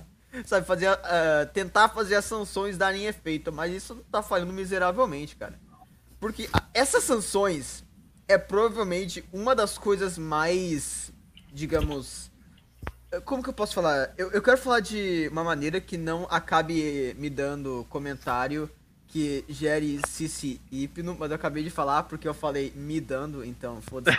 vai aqui, vai e- então, essas coisas assim da, da- das sanções, cara, o negócio mais engraçado que aconteceu na, na geopolítica. Quer dizer, se você ignorar o fato de que tá tendo uma guerra e que tem gente morrendo, é um negócio bem engraçado. Por causa que. Mano, os caras. Primeiramente, o Ocidente, ele, quando se trata de inimigos, assim, que são. que eles não podem simplesmente invadir, a, a arma que eles têm, a única arma que eles têm é sanção. Eles dão sanção pra tudo, cara. Pra tudo. E daí, como a sanção é a única arma que eles têm, eles não podem fazer absolutamente nada contra um país como a Rússia, que é autossuficiente. Um país que tem uma indústria forte, que tem quase todos os recursos naturais que eles possam querer. Ou então que, mesmo se eles sofrerem um embargo do Ocidente, eles podem achar novas oportunidades no Oriente, na China, ou nos países dos BRICS, né? A Índia, a Índia aumentou muito a relação comercial com a Rússia quando iniciou as sanções, por causa que esse petróleo, esse gás que estava indo para a Europa, agora está indo para a Índia. E a Rússia, ela começou a a parecer que ela estava se fragilizando no começo das sanções, mas agora, primeiro, a moeda russa, ela se recuperou das sanções. Acredito que em uma ou três semanas desde o início da guerra, desde o início das sanções.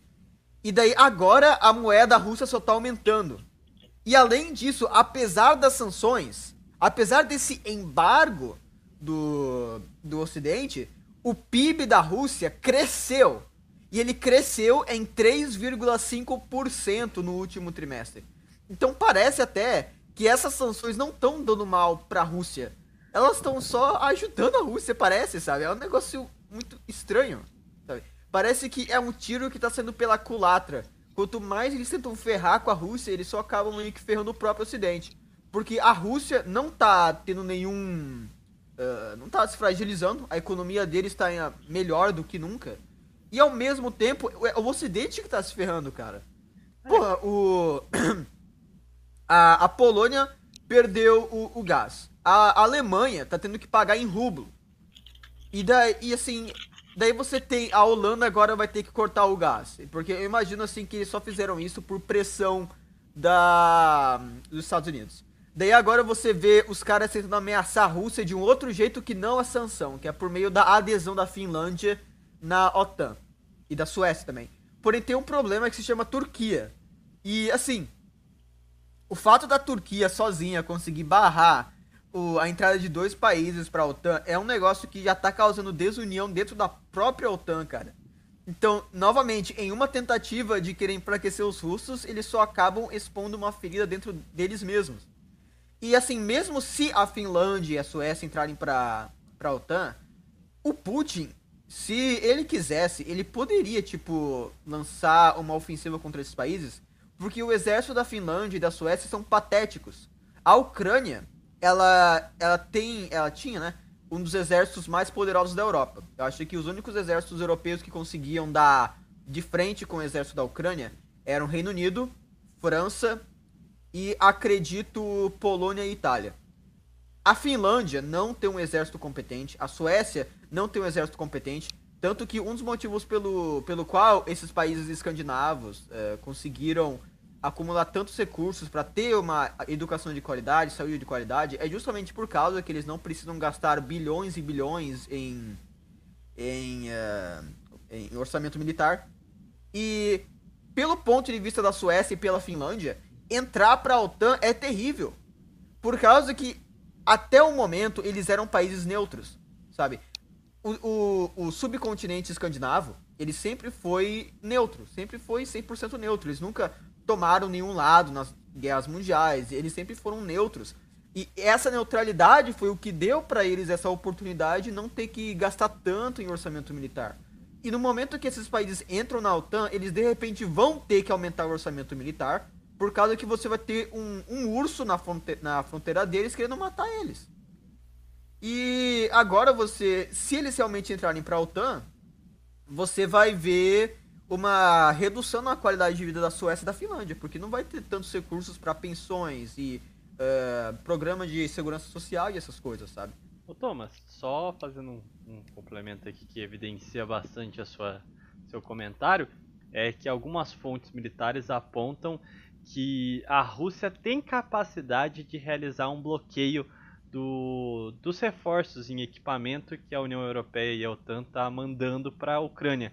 E eles não estão bloqueando o, o envio desses equipamentos para a Ucrânia porque eles não querem. Então assim, fica evidente quando a gente olha o avanço russo, agora quase que hegemônico no, nas regiões ao sul, e por alguma razão a Rússia querer estender esta guerra, é porque fica evidente que está só favorecendo o lado russo. As sanções tiveram um efeito contrário e está criando rusgas cada vez maiores dentro da União Europeia e da OTAN. O posicionamento do, do Orbán cria um distanciamento, duas alas muito evidentes dentro é, da União Europeia e a OTAN já está completamente esfacelada em blocos, né? desde a própria Hungria, a Turquia tendo posições é, visando o seu império e não propriamente a aliança, os, os, meio que os países europeus sendo usados uh, como ponta de lança dos Estados Unidos, porque a desgraça vai recair toda sobre eles, enquanto esse lobby anglo-americano meio que vai balizando e dominando esses países, né? Então fica evidente que, vamos dizer assim, em teoria, se no começo da guerra a gente acreditava que a Rússia ia acabar isolada e destruída, tudo vem indicando o contrário, que inclusive ela tá gostando da guerra, né? A ponto de querer prolongá-la, porque tá sendo benéfico para os bancos russos, né? Livre mercado não funciona, cara. Se tem uma lição que a gente pode uh, ganhar dessa, dessa guerra é justamente isso. Livre mercado não funciona. Você tem um país como a Rússia, que é um país forte, né? Mas que é um país também em desenvolvimento, não tem um PIB tão grande quanto da Alemanha, não tem um PIB tão grande quanto a França. E daí você. Eles entram em um conflito indireto com o Ocidente e eles conseguem sair mais fortes, mesmo com sanções, simplesmente por causa que eles têm uma economia independente, eles têm uma economia industrializada e eles têm uma economia uh, autossuficiente mesmo. E, enquanto isso, esses países que têm até um PIB maior ou equivalente ao da Rússia, eles sofrem muito com essas sanções, porque apesar deles não serem os principais alvos, né? Eles acabam se ferrando muito porque eles não têm uma matriz elétrica ou eh, energética independente. Sabe? Eles dependem muito, muito da Rússia. E no momento que a Rússia quiser, eles podem eh, só cortar o gás, fechar a torneira. Esses países não podem fazer nada. Então o livre mercado, ele não é a economia. Ela não, não é não pode ser vista apenas como uma maneira de você aumentar a qualidade de vida dos seus cidadãos ela também é vista como uma arma. Porque o país protecionista, ele sempre vai querer impor o livre mercado em países menores, por causa que um país de livre mercado é um país submisso.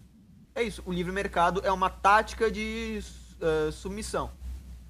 Porque, afinal, um país que não tem indústria, que depende só de exportação de matéria-prima, ele não vai conseguir lidar com as sanções ou não vai conseguir enfrentar um país uh, realmente forte, com uma indústria forte. Vocês acham mesmo que a Rússia estaria se beneficiando dessa guerra se eles fossem um país agrário, se eles não tivessem toda essa indústria que eles têm, sabe? Ou oh. então se as empresas russas de, de petróleo e de gás fossem empresas privadas americanas, vocês acham que se eles privatizassem isso daí para estrangeiro, eles teriam melhor? Hum, hum, então hum. é isso, livre mercado não funciona, cara. É, oh, essa é a lição dessa guerra. Gostaria, e eu acho que essa vai ser a maior lição da guerra, na real. É vai ser o, o colapso do mundo globalizado. Ou, quem sabe, do próprio capitalismo. Seria interessante. Mas, é, estamos com 99 gostei. Vamos bater a nossa meta de cada programa de bater os nossos 100 likes ao vivo. Aqui Silvio- mim bateu sem likes. Bateu? Ah, então tá com, Bateu. tá com lag aqui do YouTube. Então, Agora muito obrigado a dobramos todos. a meta. Dobramos a meta, 200 likes agora. Ah, Silvestre, você quer comentar um pouquinho sobre essa questão também? Não, mas em relação aos tipos de matriz energética. Eu, no, no passado, tinha visto um, um documentário sobre um vídeo de, de desses movimentos, dessas ONG aí ambientalistas, falando sobre a, a matriz energética da Holanda. Eles usam uma porcentagem muito boa de é, energia eólica, porque a costa a costa costeira dela é, tem muito vento tal, então eles conseguem bastante pegar é, os- o vento que vem do mar para o litoral e fazer é, a energia eólica com eles, além dos moinhos e essas coisas. Só que é, eu acho que a Holanda, por ser um país pequeno e por é, ter rios tão grandes, tão volumosos assim, não conseguiriam fazer hidrelétricas. E também pelo impacto ambiental que isso poderia causar, certo? Mas acho que eles não se importariam tanto. E uma coisa que eles moscaram pra caramba, que poderia estar fazendo com que eles estivessem de boas nessa crise, que é energia nuclear. O eu não acho que o consumo de energia elétrica da Holanda seja algo tão discrepante em relação ao Paraguai, por exemplo. E o Paraguai, a matriz energética dele é praticamente toda de Itaipu. Itaipu praticamente abastece o país inteiro lá do Paraguai. Considerando que o Paraguai é um país em desenvolvimento e a Holanda é um país tecnicamente desenvolvido que deve ter um consumo maior, se eles tivessem algumas usinas nucleares, eles já iam estar bem mais tranquilos em relação a é a situação, podendo utilizar biomassa, essas coisas assim, para se precaver. Mas como qualquer nação que não seja um americano ou um, um dos amiguinhos dos americanos, eles acabam tomando no fiofó se investem muito em energia nuclear, que nem o Brasil. O Brasil já tentou fazer programa nuclear, investir mais em energia nuclear, sempre em pressão externa. É o que o o Farinazo fala que bomba nuclear é o futuro energia nuclear também é o futuro, querendo ou não. Ó, vou ler aqui só. Eu só quero dar aqui a, o, o negócio aqui do, do, do, do- doação de dois reais do cara É. cujo nome não posso falar, velho. Porque senão vai dar cici hipno pra mim de novo. Vai, mano. vai, fala, Mas, fala, pô, fala. não, tem que fala aí, anunciar, mano. cara. Não, Fala. Não, É o não, irmão não, do Luigi? anuncia. É, Vale. o, o irmão do Luigi mandou dois reais. PIB Isso da aí, Rússia mano. vai cair 30% esse ano.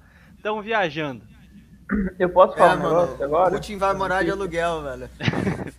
O Na- Putin é, investiu tudo, todo esse lucro que ele tá fazendo em, em Bitcoin, mano. Vai morar de aluguel. Vai Não, colocar aquele, ca- tipo- aquele castelo dele lá pra alugar. Pode falar, Bert.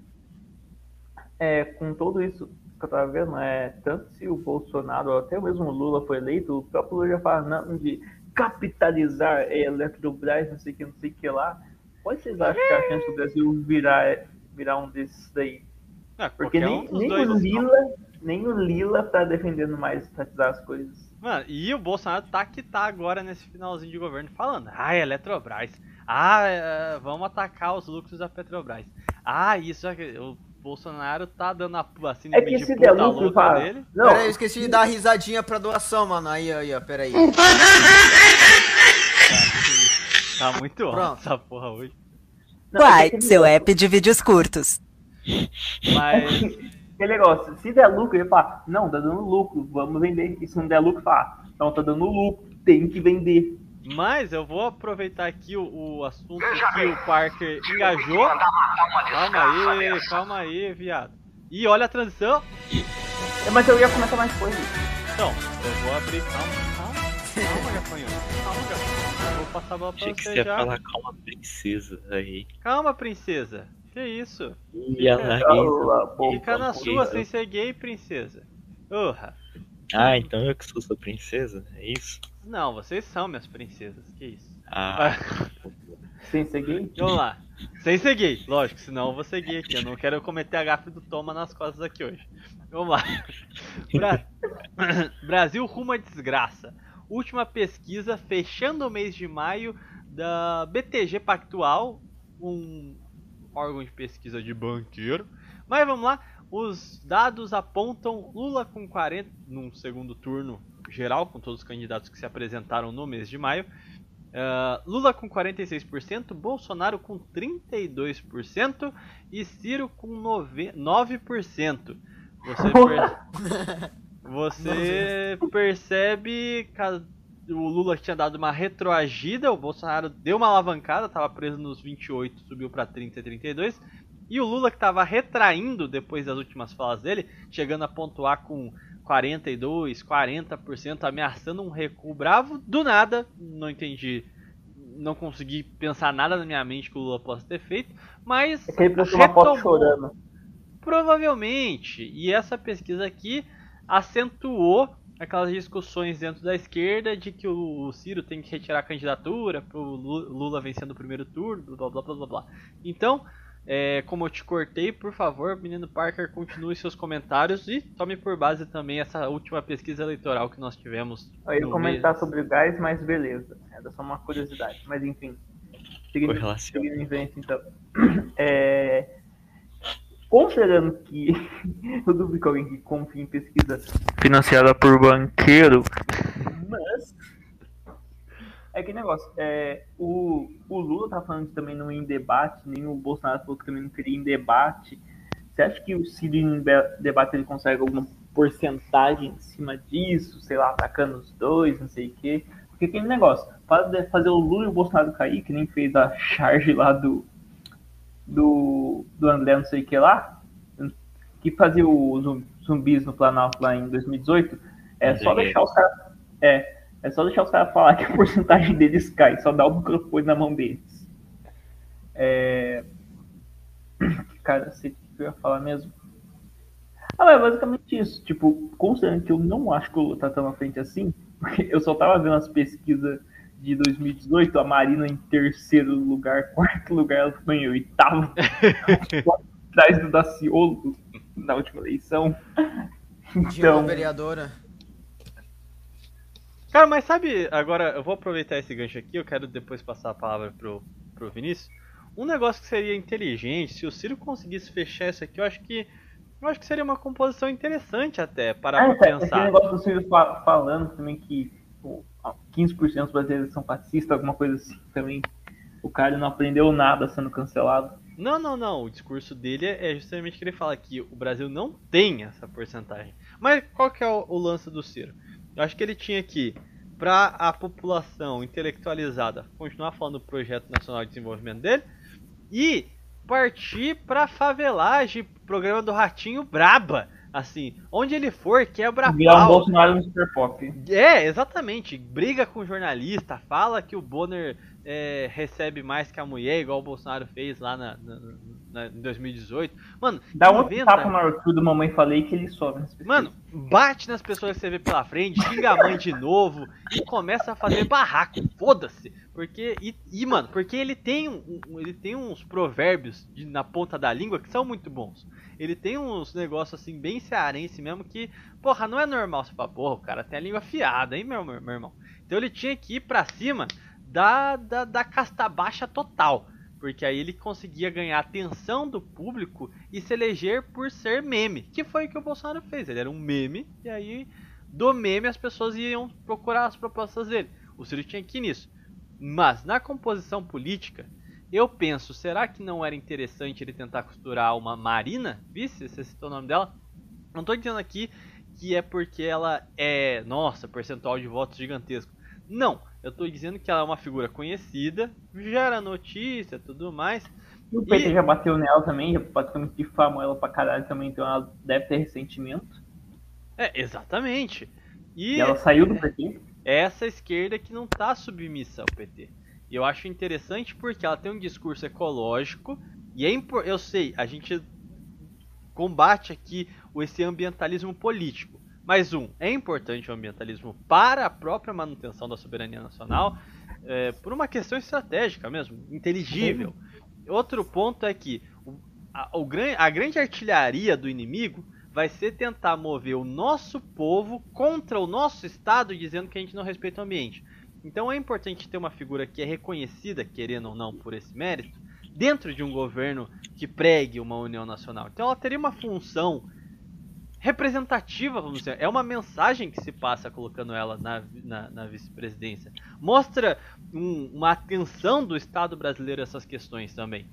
E eu acho que ficaria um trio bastante engraçado. Imagina um governo com Ciro, Marina e Aldo Rebelo, que foi o editor do Código é, é, Florestal, que fala? Agora eu não sei se é o nome correto. Então ia ser bastante interessante, assim, esses nomes. Macron chora no banho.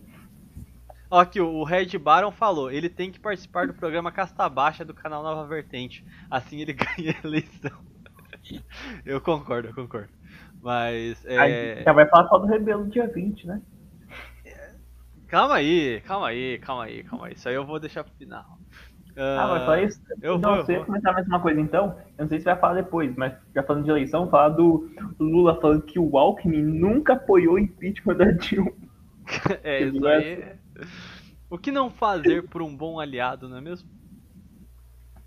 Não, o que eu falo é tipo, se alguém vier te a comunidade bolsonarista e se você não sei, é muito fácil você bater no Lula irritando os próprios caras que querem votar nele. Ah, Porque o Lula dá todos os motivos. Silvestre, é, seus comentários sobre a pesquisa eleitoral e projeções. Thiago, se tem uma coisa que eu aprendi nesses meus dois anos de vida partidária, é que primeiro, pode confiar no cara que tem um terno bem cortado. Segundo, você não pode confiar no político que paga de descolado. E terceiro, você não pode confiar em em pesquisa eleitoral. Porque as pesquisas nada mais são do que meios de coagir a população a votar em certos candidatos. Um exemplo que eu posso citar é da eleição da minha cidade para a prefeitura. Um certo grupo fez uma comprou uma pesquisa e a pesquisa foi feita de um jeito que o candidato que era desse grupo ficasse em primeiro, a Suelen, que é a atual prefeita e que ninguém dava muito valor na época, ficasse segundo, e o prefeito em 2020 é, é 2020 que foi, é 2020 ficasse em terceiro para tirar ele do segundo turno. E conseguiram só que eles não previram que essa mulher ia conseguir é, virar conseguir ganhar. E os caras colocar o Lula com uma porcentagem tão grande de votos e o Bolsonaro com uma porcentagem até razoável é para induzir o pessoal da esquerda a falar se a gente conseguir ganhar, angariar mais apoio pro Lula, a gente consegue levar no primeiro turno. E o pessoal da direita, no caso, fala: "Bom, o Lula talvez ganhe no primeiro turno, vamos focar no Bolsonaro. Aí tem dois candidatos já que são vendidos pra caralho. E eu acho que é impossível o Ciro pegar só 9% de votos. E também tem que ver bem a, a, a configuração das alianças. Porque um exemplo disso é uma notícia que saiu hoje, agora de pouco, que uma ala do PSOL se desfiliou do partido através de uma carta pública é, que se intitula é, Ruptura com o PSOL por causa da aliança entre Lula e, e Geraldo Alckmin. É, e entre essas pessoas que se desfiliaram tem nada mais nada menos que Pino de Arruda Sampaio e mais 138 integrantes do PSOL, que eram tipo da, da cúpula. E eles cogitam uma federação com a com Rede, que é o partido da Marina. Então, tipo, você tem que parar pra tentar analisar, porque o Ciro já se queima andando com gente que nem o padre Júlio Lancelotti. Que poucos católicos veem ele com bons olhos e isso acaba afastando muita gente que é nacionalista, só que não E ele gosta tá cagando pro Ciro também, já que ele tá- apoia o Lula. Sim. E isso pra mim foi um puta tiro no pé. Apesar de que pode dar certo porque pessoal da RCC que gostava do Lula, mas Lula falando de aborto ficou com o pé atrás, o Ciro aparecendo não falando dessas pautas. E aparecendo lado de um padre que é RCC, é Deus no céu e RCC na terra, pode ser uma jogada eleitoral boa, só que é arriscado. Então, tipo, o Lula deve ter subido na pesquisa por que ele não falou e agora ele tá é, deixando o discurso dele mais abaitolado para atrair votos de menina de 16 anos que tirou o título por causa da Danita. Ô, calma aí, ô Silvestre, teve uma quebra no seu argumento aqui. O presidente comentou, o Plínio de Arruda Sampaio morreu em 2014. Não, essa notícia saiu agora. Será, cara? notícia saiu agora, no, no Carta Capital. Tá, então continua aqui, mano. Ia ser muito engraçado se ele realmente tivesse morrido. Ele morreu em 2014, tá aqui, ó. Quê? Presidente de Arruda Sampaio, falecimento Ah, é o 8 de filho dele. 2014. O filho dele. É, é, é o Plínio de Arruda Sampaio Júnior que se despediu. O Plínio de Arruda Sampaio foi um advogado. Que Não, mas foi o filho dele que se. Eu, eu, eu pulei aqui o, o negocinho que eu tava procurando. Morte uma- 2014, 83 anos. Deixa eu ver aqui. Faleceu em 2014 no Hospital Sírio-Libanês na cidade de São Paulo devido a uma broncopneumonia, provocando assim a falência múltipla de órgãos e sistemas do corpo. Plínio ficou internado mais de um filho. mês se tratando de um câncer nos ossos. Caralho. Mas ele tem um filho. Não, calma, essa aí, essa aí foi top, essa quebra ao vivo aqui, refutando nosso jornalista, nosso correspondente sobre política nacional. Mas desculpa, eu só achei esse. Mas ele tem um filho, pô. É o Júnior, é o Júnior. o Júnior. Tá certo, mas enfim, pode concluir, desculpa. Então a conclusão é que independente do cenário que a gente for, a gente tá fudido. E um eventual governo do Ciro combinado com aquela PEC do fim da reeleição, se o fim da reeleição passar, seria interessante, porque ia ter um freio para toda essa essa instabilidade institucional que a gente está vivendo e daria tempo para para dissidência nacionalista crescer mais. Seria interessante a longo prazo. E chegamos ao ponto da. Oh, obrigado. É, chegamos ao ponto da, da questão de reeleição não muda nada. Eu e o Thomas somos partidários dessa tese, mas tá tarde. Não vamos ser prolixo não. Eu vou pra próxima manchete, tá bom, gente? Tô cansadinho aqui. E eu tô cansado de falar de eleição porque toda vez eu tô puto de ficarem falando que eu apoio a porra do Ciro Gomes, porque me fala o que caralhos tem pra falar do Lula ou do Bolsonaro se os dois vão entregar o país pro banqueiro. Eu falo do Ciro porque é alguém que tem alguma coisa mínima de interessante pra falar sobre. Então, porra. É que o. A verdade é que o Thiago quer apoiar um calvo, ele não quer admitir. Exatamente.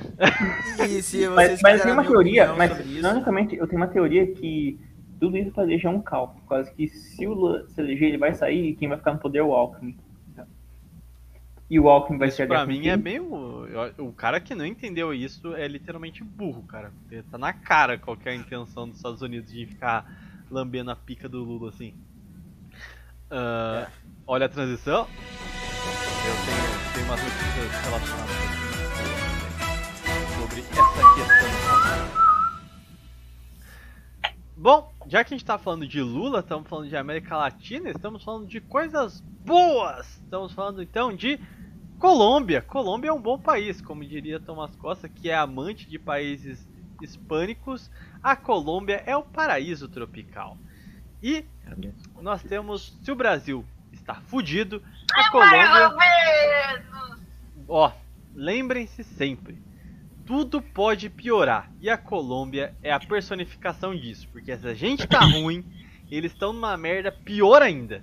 Porque a Colômbia tá literalmente no bico do corpo. Vamos lá. Aconteceu o primeiro turno das eleições na Colômbia. E ficou o atual presidente, que é o Ivan Duque, sequer foi pro segundo turno. O Ivan Duque seria, vamos dizer assim, um neoconservador meio ligado às elites nacionais da Colômbia. Então ele é um americanista, mas vamos dizer assim, dá pra meio que prever quais são os comportamentos dele. Então é um mal previsível. Só que o imprevisível ocorreu. Foi pro segundo turno o socialista e ex-guerrilheiro Gustavo Petro, que não é um socialista à moda que a gente viu no Peru, que é aquele, aquele, aquela esquerda latino-americana reacionária, basicamente, contra identitarismo. Não. O Petro é um sujeito bastante alinhado com pautas progressistas, é meio que o Lula da Colômbia. Ah, posso estar cometendo alguma injustiça nesse comentário, então per- perdoe-me algumas, algumas É dizer, adjetivações bastante generalistas aqui, mas só para simplificar a informação. E quem foi no segundo pro segundo turno com ele foi o Rodolfo Hernandes, que é conhecido como o Trump colombiano. Ele é um homem de negócios, foi prefeito de uma cidade da Colômbia, por uma cidade. Quem sabe nome de cidade da Colômbia? Foda-se a Colômbia. Então assim, ele foi prefeito de uma cidade da Colômbia. É isso que eu sei. E, bom, ele tem cara desses caras fabricados, sabe? Esse cara, ah, eu sou Trump, eu sou, eu sou empresário, eu sou da iniciativa privada, eu sou outsider, eu sou Zelensky. Então você já viu onde é que isso tá com cara que tá meio assim nítido pra onde que essa história vai caminhar. O primeiro turno terminou com o Gustavo Petro à esquerda com 40%, Rodolfo Hernandes com 28%, mas o Ivan Duque, que também está no campo da direita junto com o Rodolfo, ou seja, os dois competiram eleitorado, ficou com 22%. Num jogo simples, você soma um com o outro e dá 50% pro Rodolfo, o Trump colombiano. Então, apesar dele ter saído das- do primeiro turno mais fraco que o Petro, somando os votos da direita, ele vence. Então tá numa situação muito delicada e sinceramente não vejo perspectiva nenhuma para a Colômbia, que era o, o coração do americanismo aqui na América Latina, né? Thomas Costa, começando por você, por favor. Então, vocês se lembram de quando o Bolsonaro, eh, aqui no Brasil, ele cresceu muito por causa daquela ideia de que a esquerda ficou tantos anos no poder e o Brasil ainda tá intancável, então vamos tentar colocar um cara de direita pra ver se ele não fica intancável. Então, uma coisa semelhante aconteceu na Colômbia, só que ao contrário, por causa que a direita na Colômbia, ela é muito forte, ela sempre foi muito forte, né? Afinal, a, a esquerda na Colômbia era sempre associada a esses movimentos de guerrilha, era sempre associada às Farc, ao M19 e esses movimentos guerrilheiros do narcotráfico. E daí recentemente você vê, você vê um distanciamento da esquerda colombiana com esses movimentos de guerrilha, por causa que eles perceberam que guerrilha não era uma forma tão ah, efetiva de tomar o governo mais e que valia muito mais a pena eles tentar tomar democraticamente mesmo. Então você teve uma parcela das. Farc. Hã? Se abaitolaram. É, se abaitolaram. E então você tem essa parcela das Farc e da M19 que formaram esse partido de esquerda e eles estão se oferecendo como uma alternativa para esses governos de direita que vem tomando o poder da Colômbia, acredito que por décadas. Então, como a Colômbia se encontra assim em um estado bem medíocre e é um país que em todo esse tempo sofreu bastante com violência, com narcotráfico, eles veem que, olha, talvez a gente possa botar um cara de esquerda no poder, né? Vamos, vamos, vamos ver no que dá, sabe? E é claro, né? Também vem por causa que na América Latina a gente tá vendo essa nova onda de ah, ah, presidente de esquerda. Né? O- A nova era do Bolsonaro veio e já acabou. Você teve o Bolsonaro no Brasil, o Macri na, na Argentina e acho que mais uns caras lá no Equador e por aí. O Pepeca no Peru. É, eu. É. Então... Então. Essa- e- o, o Thomas Costa não gosta desse cara aí não, hein? Vai se foder, mano. Puta que pariu. E acho que foi por impeachment, por causa que ele é... Pô, uma coi- Eu só tenho uma coisa a dizer sobre isso. paulada na pepeca. tá bom, cara. Tá bom. contra, Peru contra E- então, a nova era do Bolsonaro acabou, por causa que agora você tá numa nova onda de movimentos de esquerda. Você tá vendo o rapaz do Peru lá que já. Ó, o rapaz do Peru, que é isso? Esse cara não, não tem como gravar com esse cara, não, cara. Vai tomar no cu. Você tem o candidato do Peru, isso não fica melhor, mas foda-se. Candidato É, que já ganhou a eleição lá, o maluco do chapéu, sei lá, foda-se. Você teve a Kirchner ganhando de volta na Argentina, daí no Brasil ah, o Lula Foi voltou. um poste da Kirchner, né? É, um poste da Kirchner. um Haddad, né? O Haddad argentino, é isso? E daí agora na Colômbia você tá vendo o crescimento do- dos movimentos de esquerda. Então, uma vitória da Colo- ah, do movimento de esquerda na, na Colômbia seria algo novo, seria algo histórico para a Colômbia, porém não seria algo fora da- das expectativas, né? Na verdade, se eu não me engano, ele até lidera ah, as, ah, as previsões para eleição. Porém, como foi falado antes, assim, essas coisas assim de tentar prever eleição, ainda mais quando se trata desses essas instituições aí de coleta de dados não, não, não- é muito confiável. né? Então, assim, essas eleições colombianas, por um ponto de vista geopolítico, até que pode ser bom pro Brasil e pro BRICS se a esquerda ganhar, por causa que a Colômbia sempre foi um país muito aliado dos Estados Unidos sobre esses governos de direita. Porém, se você tem um governo de repente de esquerda lá, é meio que previsível que eles vão tentar dar uma inclinada mais ao, ao BRICS, a China, a Rússia. Porém, ao mesmo tempo, apesar disso favorecer os BRICS, eu não gostaria que esse cara ganhasse, por causa que, assim, eu sou. Eu tenho uma visão até que bem pragmática da geopolítica, mas eu tenho limites, sabe? Então eu não apoiaria um cara como esse aí da Colômbia que apoia o aborto e apoia a legalização da maconha só por causa que ele pode dar uma vantagem geopolítica pro Brasil. Sabe? Bom, eu queria anunciar aqui pra todos é, que estão nos acompanhando ao vivo aí no chat. Ô, caralho, esse áudio alto do caralho vai se fuder, porra. É, estamos com 83 pessoas aqui até o momento. É, 115 marcações de gostei. Muito obrigado a todos que estão nos acompanhando. Estamos com uma enquete ao vivo nesse momento a respeito de qual país hispano-americano favorito de Toma nas Costas. Neste momento, os votos que nós temos diz que o Thomas gosta do peru. Então, vamos votando aí, por favor. Votem em El Salvador, moleque. Votem em El Salvador aí, mano. Puta que pariu. Tomando favor. essa live já gay o suficiente, mano. Vocês gostam de gente homossexual? Vocês querem realmente votar nessa opção aí, mano? Pô, eu vou, organizar uma levante aqui no chat, mano. E o Salvador tem que ganhar essa porra aí, mano. É isso mesmo, cara. 62% do público crê veementemente que Tom- Thomas Costa gosta do Peru. Mas El Então, Salvador é broxa. É, eles vão é tomar fogo. nas costas também. É, ele quer baixar o peru, mano. Que, isso, Thomas tá ficando revoltado nessa aqui. Mas vamos lá. É irônico, relaxa. eu sei, eu tô zoando. Mas vamos lá. É, bandeiras coloridas. perguntas. É... Nossa, o cara foi longe agora com essa referência, hein? Nossa. Vamos lá. Menino Pátria Nova, o que você acha da, das. Não, na eleição do Peru, não. Eleição na Colômbia. Você acha que vai dar Trump colombiano? Ou vai dar. É... Ô caralho, calma, segura aí, porra. Para de pegar a playlist 2012 memes. Tomar no cu, os do ratinho pelo menos são bons. Mas... o, o, é, o Thiago Esqueceu o monólogo, 115. Vai tomar no cu aí, ô Nicolás Ariel primeiro. Mas é. Silvestre, por favor, comenta essa porra logo. Então, eu acho que quem tem mais chance é o, o da esquerda, porque tá tendo uma, uma onda de esquerda no- novamente na América Latina, que nem o Thomas nas costas já comentou.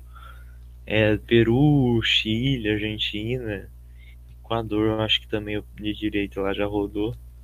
Então a tendência é uma, um novo levante da esquerda latino-americana, repaginada com um discurso mais chola. É, E pra mim, na prática, não muda nada, porque a Colômbia tá quase- praticamente certa de virar no- nova membro da OTAN. Então, Depois do é, arrecadamento, nova membro. Ué, não fui eu que falei arrecadamento, não, porra. Eu sei, não, eu só tô falando que a live tá de alto nível. É, lógico. Aqui é. Aqui, aqui tem informação, ouvinte. Aqui tem informação. Mas. É a mesma coisa. A, Hugo- a Polônia tinha umas certas pessoas aí que falavam que era o bastião da cristandade, do nacionalismo no mundo. agora tá lambendo as- os bagos gordinhos da OTAN e da União Europeia para poder sair no soco com a Rússia. E a Colômbia, se ela virar membro efetiva da OTAN, não tem dúvida que vai ser a mesma coisa. E vai fuder ainda mais pra nós, porque ela faz divisa com a nossa Amazônia. Então, tipo, meio foda, assim. Meio, meio pai essa situação, mas vai dar merda pra nós. Infelizmente, a chance de ter Guiana Francesa numa ponta da Amazônia e Colômbia na outra, comendo nosso, nosso fiofó é grande. Esse é Cara, mas sendo sincero, é, a Colômbia é o maior cercadinho norte-americano em terras dos trópicos. E eu não sei, cara. Fabricaram esse cara aí. O outro cara também teve mais de 20% em teoria, se é que essa eleição aí. E se tivesse sido fraudado, eu não acredito que eles dariam. Eu não consigo entender o, o cara que brilha no escuro realmente ele pensa sempre dois passos à frente. Então é difícil dizer o que ele faz que tem ou não tem sentido. Então é complicado é, dizer é, se foi fraudado ou não, e se fosse, faria sentido deixar o Petro na frente ou não. Mas vamos partir do pressuposto de que esses votos, essa eleição não foi fraudada. Ah, a- vamos assim, o medo da esquerda guerrilheira ainda existe. O anticomunismo ainda é uma força latente. E somando os votos da direita, realmente dá um cenário à direita. E some-se a isso o interesse norte-americano de querer manter o país como uma extensão, uma colônia sua, eu não sei se eles se dariam o direito de perder a Colômbia assim, sabe? Ah, principalmente, eu não conheço profundamente a política colombiana, então eu não sei se o, o, o, o cara à esquerda é um anti-americanista ferrenho, por exemplo. E se ele for era um guerrilheiro, será que os Estados Unidos andaria assim na corda bamba? É, não sei se ele está disposto a correr esse risco, entendeu? Mas Thiago, o Lula também era um anti-americanista fudido, se dizia contra é, os lucros exorbitantes do sistema bancário e no segundo governo dele abriu as pernas para os bancos fazerem o que quiserem. Não, quisessem. eu Então, concordo, mas o histórico da esquerda colombiana é outro em comparação com a esquerda brasileira. Assim, se a gente Ô for- louco, Thiago. Pô, tem foto do Lula apanhando do, da, dos guardas da ditadura militar, velho. é Ah, mas o mesmo Lula era um líder sindical, não era um guerrilheiro. O nível de repressão da ditadura militar brasileira é ridícula perto da caça à guerrilha colombiana. Vamos nos lembrar onde Che foi pego, entendeu? Então, porra, não tem, não tem comparação o- a, a autoridade dos dois regimes aqui na América. tá ligado? É isso que eu tô querendo dizer. Não, sim. Mas tem um amigo meu que fala, todo mundo tem o seu preço. Se o. Não sei Ui. se o, o preço. Sem ser gay, claramente. É coisa Ah, tá. Mas. é, eu não sei se o preço do, do cara de esquerda não é alto ao ponto dos Estados Unidos simplesmente ignorar. Porque ainda mais que o Biden, não sei, ele não. Não vejo ele se aliando com o Trump colombiano, que nem ele tá pouco se fudendo pro Bolsonaro. Então, sei lá, eu acho que é meio indiferente o cenário. Bom, aproveitando aqui a deixa, então, só pra gente já comentar, já que falamos sobre Bolsonaro, vamos tentar um pouquinho ser um pouquinho mais breve, porque a gente já comentou essa notícia semana passada e devo salientar que a gente acertou. Bolsonaro foi intimado por um Zé Ninguém lá do governo americano e abre aspas aqui. Biden enviou uma pessoa especialmente para conversar comigo e botei as cartas na mesa. Falei da mudança de comportamento dos Estados Unidos com o Brasil quando ele assumiu. Com o Trump estava indo muito bem. Tínhamos muitas coisas combinadas para fazer aqui no Brasil. Entre outras coisas, explorar o nióbio, mas com o Biden simplesmente houve um congelamento. Bolsonaro falou que vai comparecer à cúpula das Américas porque tá com saudade de ter um, um americano enrabando ele, mas dando carinho nas costas depois de ter ele retirado as pregas. Então, Bolsonaro gostava de ser enrabado pelo Trump porque o Trump fazia com carinho, entendeu? Bom, perdemos mais uma oportunidade de, de isolar os Estados Unidos porque nós temos um presidente frouxo, uma completa meba na presidência da República. Ah, Thomas Costas, breves comentários sobre Bolsonaro sendo viado. Mano, eu quero, eu quero deixar um nível de é, coisas homoafetivas nessa live o mínimo a partir de agora, mano. Que já é muito arco-íris pra uma live só, cara. Ô, é bom que a gente tá driblando o bot do YouTube, né? Eles devem achar que aqui a gente deve ser mó apoiador pelo tanto de bandeira Sim, do mano. chat. né? Sim. Mano, e funcionou, tá ligado? Funcionou. A gente ganhou quantos reais? A gente ganhou tipo 30, 32 reais nessa live, mano. Pô, tá funcionando, mano. Mas bom, pode fazer seus comentários reais mesmo. Agora sem. sem, sem... Quer dizer, sem macaquear Puta não. merda. Vamos, vamos, vamos aqui aos fatos. Tá encerrada a enquete, democraticamente é fato. Thomas gosta do Peru. O Thomas gosta do Peru. 61, 61% da população brasileira aprovou. Caralho, bicho, esse áudio o que, que tem a ver, porra? Se controla aí, viado. Porque foi eleito democraticamente isso. está com 61% de aclamação popular que toma nas costas gosta de Peru. 20% votou Argentina e deixaram El Salvador em último só porque ele pediu. Mas vamos combinar. A, a Argentina Ah, é mais gay do que o Peru. Os caras deixaram eu Salvador em último só porque eu pedi, mano. Eu amo essa comunidade, mano. Puta que Se pariu. fosse tu, abriria outra enquete pra descobrir qual peru que ele gosta do peru de quem. É importante saber isso daí. Pô, cara, você tá falando de pinto, é isso mesmo? Não, tô falando de É, peru, pô. A gente tá aqui falando sério de países da América Latina, falando Não, sobre luso-hispanismo e você vem falar de pênis nessa live? Você, você entende? Você entende que isso aqui é um jornal sério? A gente tá dando notícia aqui, a gente tá informando, a gente tem comprometimento com o nosso público. Você acha que isso aqui é lugar pra você ficar falando de pênis, cara? Por que, que você não tira esse pênis da boca? Para com isso, cara. N- Não fui eu que interpretei como pênis. Se tu tá com muito pênis na cabeça, já não é culpa minha, tá ligado? Eu falei de peru, criação de peru. Não sei. Toma, Vocês- por favor, seus comentários sobre o Bolsonaro virar-lata. Perdoe a, a, a falta de elegância do nosso convidado da noite de hoje, por favor. Convidado. Então, eu acho que essa é uma questão de tanto os Estados Unidos quanto o Brasil terem uma política externa muito macaca. Por causa que o Bolsonaro, primeiro, o, o, o- a chancelaria do Brasil no governo Bolsonaro foi, foi um meme. Você tinha o cara falando assim que a maior ameaça pro Brasil era a China e a China ia dominar o Brasil, não sei o que, sendo que a gente passou por décadas de influência e sabotagem americana.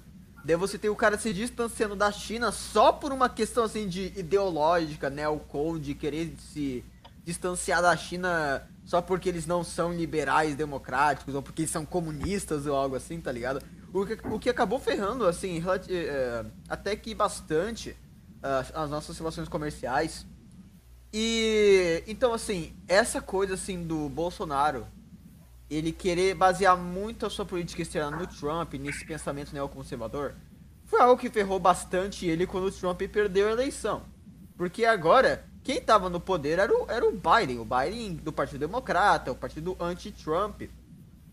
Porém, e assim, é aí que vem a questão do dos Estados Unidos serem macacos. Por causa que, como eu já falei em outras lives, o Biden, ele poderia ter chegado no Bolsonaro e falado, olha, eu sei que o Trump não ganhou como você queria, eu sei que seu papai não ganhou, mas assim, vamos continuar a nossa aliança entre Brasil e Estados Unidos para preservar a, a civilização judaico-cristã, tá ligado? o Bolsonaro ia aceitar, ele ia aceitar. O Bo- Bolsonaro, ele sempre foi aliado dos Estados Unidos. Ele fazia manifestação lá na para se eleger com bandeira de Israel e Estados Unidos, cara. Ele, desde assim a época da- do regime militar, ele sempre, ele sempre foi pró-americano, sabe? Então, do nada, os Estados Unidos queria assim pintar o Bolsonaro como vilão, foi o que acabou fazendo ele se distanciar do, dos Estados Unidos, sabe? Então, assim, essa, essa, essa novela das relações do Bolsonaro com o Trump e do Biden com o Bolsonaro é uma, um bom tutorial de como não fazer diplomacia, cara. É, é, é, maca, é macaqueagem isso daí. É isso. Bom, ah, menino Silvestre, breves comentários sobre posição vira-la- vira-lata do Bolsonaro? Ah, qualquer neocon vai agir igual. Mesmo, sei lá, ele esse Marco Feliciano da vida. Tô falando o nome de qualquer neocon aí. É, só se essa é mesmo. Se os Estados Unidos, por mais que esmague, esmirilhe, humilhe, bata na mulher do cara e fala, vamos ser amiguinho, o cara vai abrir as pernas. É, é foda. A, a direita no Brasil é uma piada. Uma piada de muito mau gosto, aliás.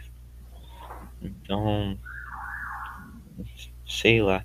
Mesmo o cara che- chegando pra colar com o Putin, vai se aliar com um literal pedoleiro, mano. Não é. Tanto. Bom, então eu sei lá. Parker, tô- quer comentar alguma coisa? Eu acho que a gente tá ferrado de qualquer jeito. É, e, e eu esqueci de falar. Pode falar. Eu esqueci de falar que Manda. o Bolsonaro. Desculpa, Gabriel, Gabriel eu. Mas Não, pode é, eu esqueci de falar que o Bolsonaro ele também fez outra cagada na diplomacia, que foi que ele aceitou o pedido do Biden de entrar na cúpula das Américas. E mano, o Biden, depois de tanto tempo do Biden falando mal do Bolsonaro, da imprensa americana falando mal do Bolsonaro, do cara falando assim de sanção contra o Bolsonaro, de intervenção contra a Amazônia. O próprio Bolsonaro falou assim que quando eles se conheceram, o Biden agiu como se ele nem tivesse na sala, sabe? E mesmo assim, o cara vai lá e adere à demanda dos Estados Unidos de entrar na cúpula das Américas, sendo que assim, qualquer pessoa assim com mais de dois de QI conseguiria pensar que, hum, talvez a gente pudesse usar dessa desunião das Américas para criar nossa própria cúpula sul-americana. Cara, esse era um movimento óbvio, cara. Era um movimento óbvio do Bolsonaro, tá ligado? Mas ele não fez, ele foi só. Ele. Ele, ele aderiu ao Biden, mano. É, é, é intancável o Bolsonaro, cara. Meu Deus do céu. É, e vale lembrar também assim que é uma competição a mil por hora, né? O Biden conseguiu estragar tudo, toda a geopolítica norte-americana, afastar os aliados do Oriente Médio, perder a América Latina quase que completa se não fosse pelo asno do Bolsonaro que tá querendo tem medo de se afastar. É uma política desastrosa que dividiu a OTAN e a União Europeia, assim, criando diversas rusgas ali. É. Então assim, o Trump foi ruim também. O Trump foi ruim também na questão da geopolítica, pra falar a verdade. O Trump, ele acabou com tratados comerciais na, no Pacífico, o que permitiu que a China influenciasse esses países. Então, aqueles países que eram aliados dos Estados Unidos agora são aliados da China. Daí, no Oriente Médio, ele cancelou o tratado nuclear iraniano. Então, agora o Irã tá começando a fazer arma nuclear de novo, sabe? Então, é, o aquilo, Trump... né? O, o, o Império Romano não caiu por um imperador, né? Então, É, é uma sequência de líderes incompetentes. O Trump ele foi até que competente na política interna, mas na política externa ele foi tão macaco quanto o Biden. Embora eu acho que o Biden tenha sido mais macaco, parcialmente por causa que. Ó o grau. É. É o grau. Desculpa, é o motoqueiro corno aqui da, da vizinhança. Então. Então, o, o Biden ele, é- ele é mais macaco na geopolítica. É por causa. Não só por causa que ele tem Alzheimer, mas também por causa que. mas também por causa que ele tem aquela conexão com o complexo militar industrial. Então ele não vai querer ficar, tipo.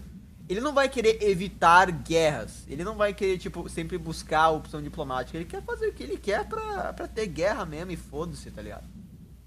Bom, amigos, olha a vinheta. Não, Parker, o Parker, eu, eu cortei ele, não deixa. Não, pode passar, tô ficando cansado. Só vamos lá. Só. Eu vou me sentir mal pelo resto do programa por ter cortado o como Ah, aí, calma aí, Zé Pênis. É, agora a nossa. Ah, é a sétima agora. Vamos lá. Ah, Bolsonaro vê espíritos? É isso mesmo, meus amigos. Bolsonaro instituiu. Isso é o ápice da cucagem, hein? O, a porra do careca apoiador dele falando merda, blasfemando lá. E ele fazendo o quê? Assinando Dia Nacional do Espírita. Ah, cara.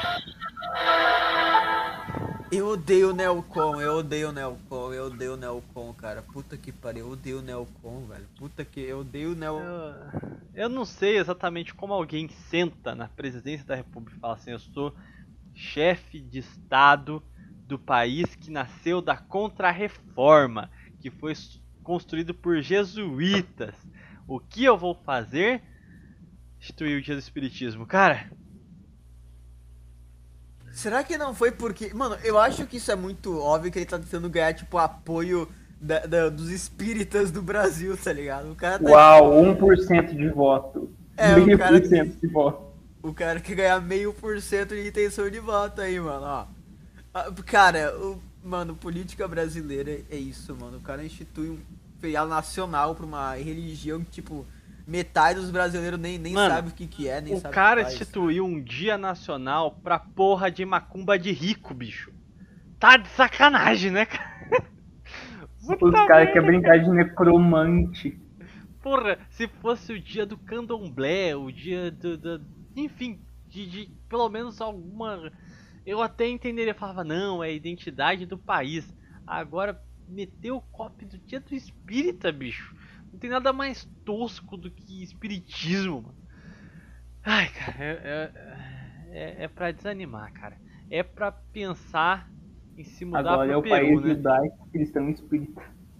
É, ma- mano, eu até. É como você falou, eu até entenderia se fosse tipo dia do candomblé, dia do umbandismo, ou dia dessas religião de matriz africana que seguidor é só menina adolescente com problema na família, tá ligado? Eu até entenderia, tá ligado? Que é a religião brasileira, é matriz africana, surgiu no Brasil. É, até que vai, velho, mas espírita é muito zoado, cara. Eu não entendo.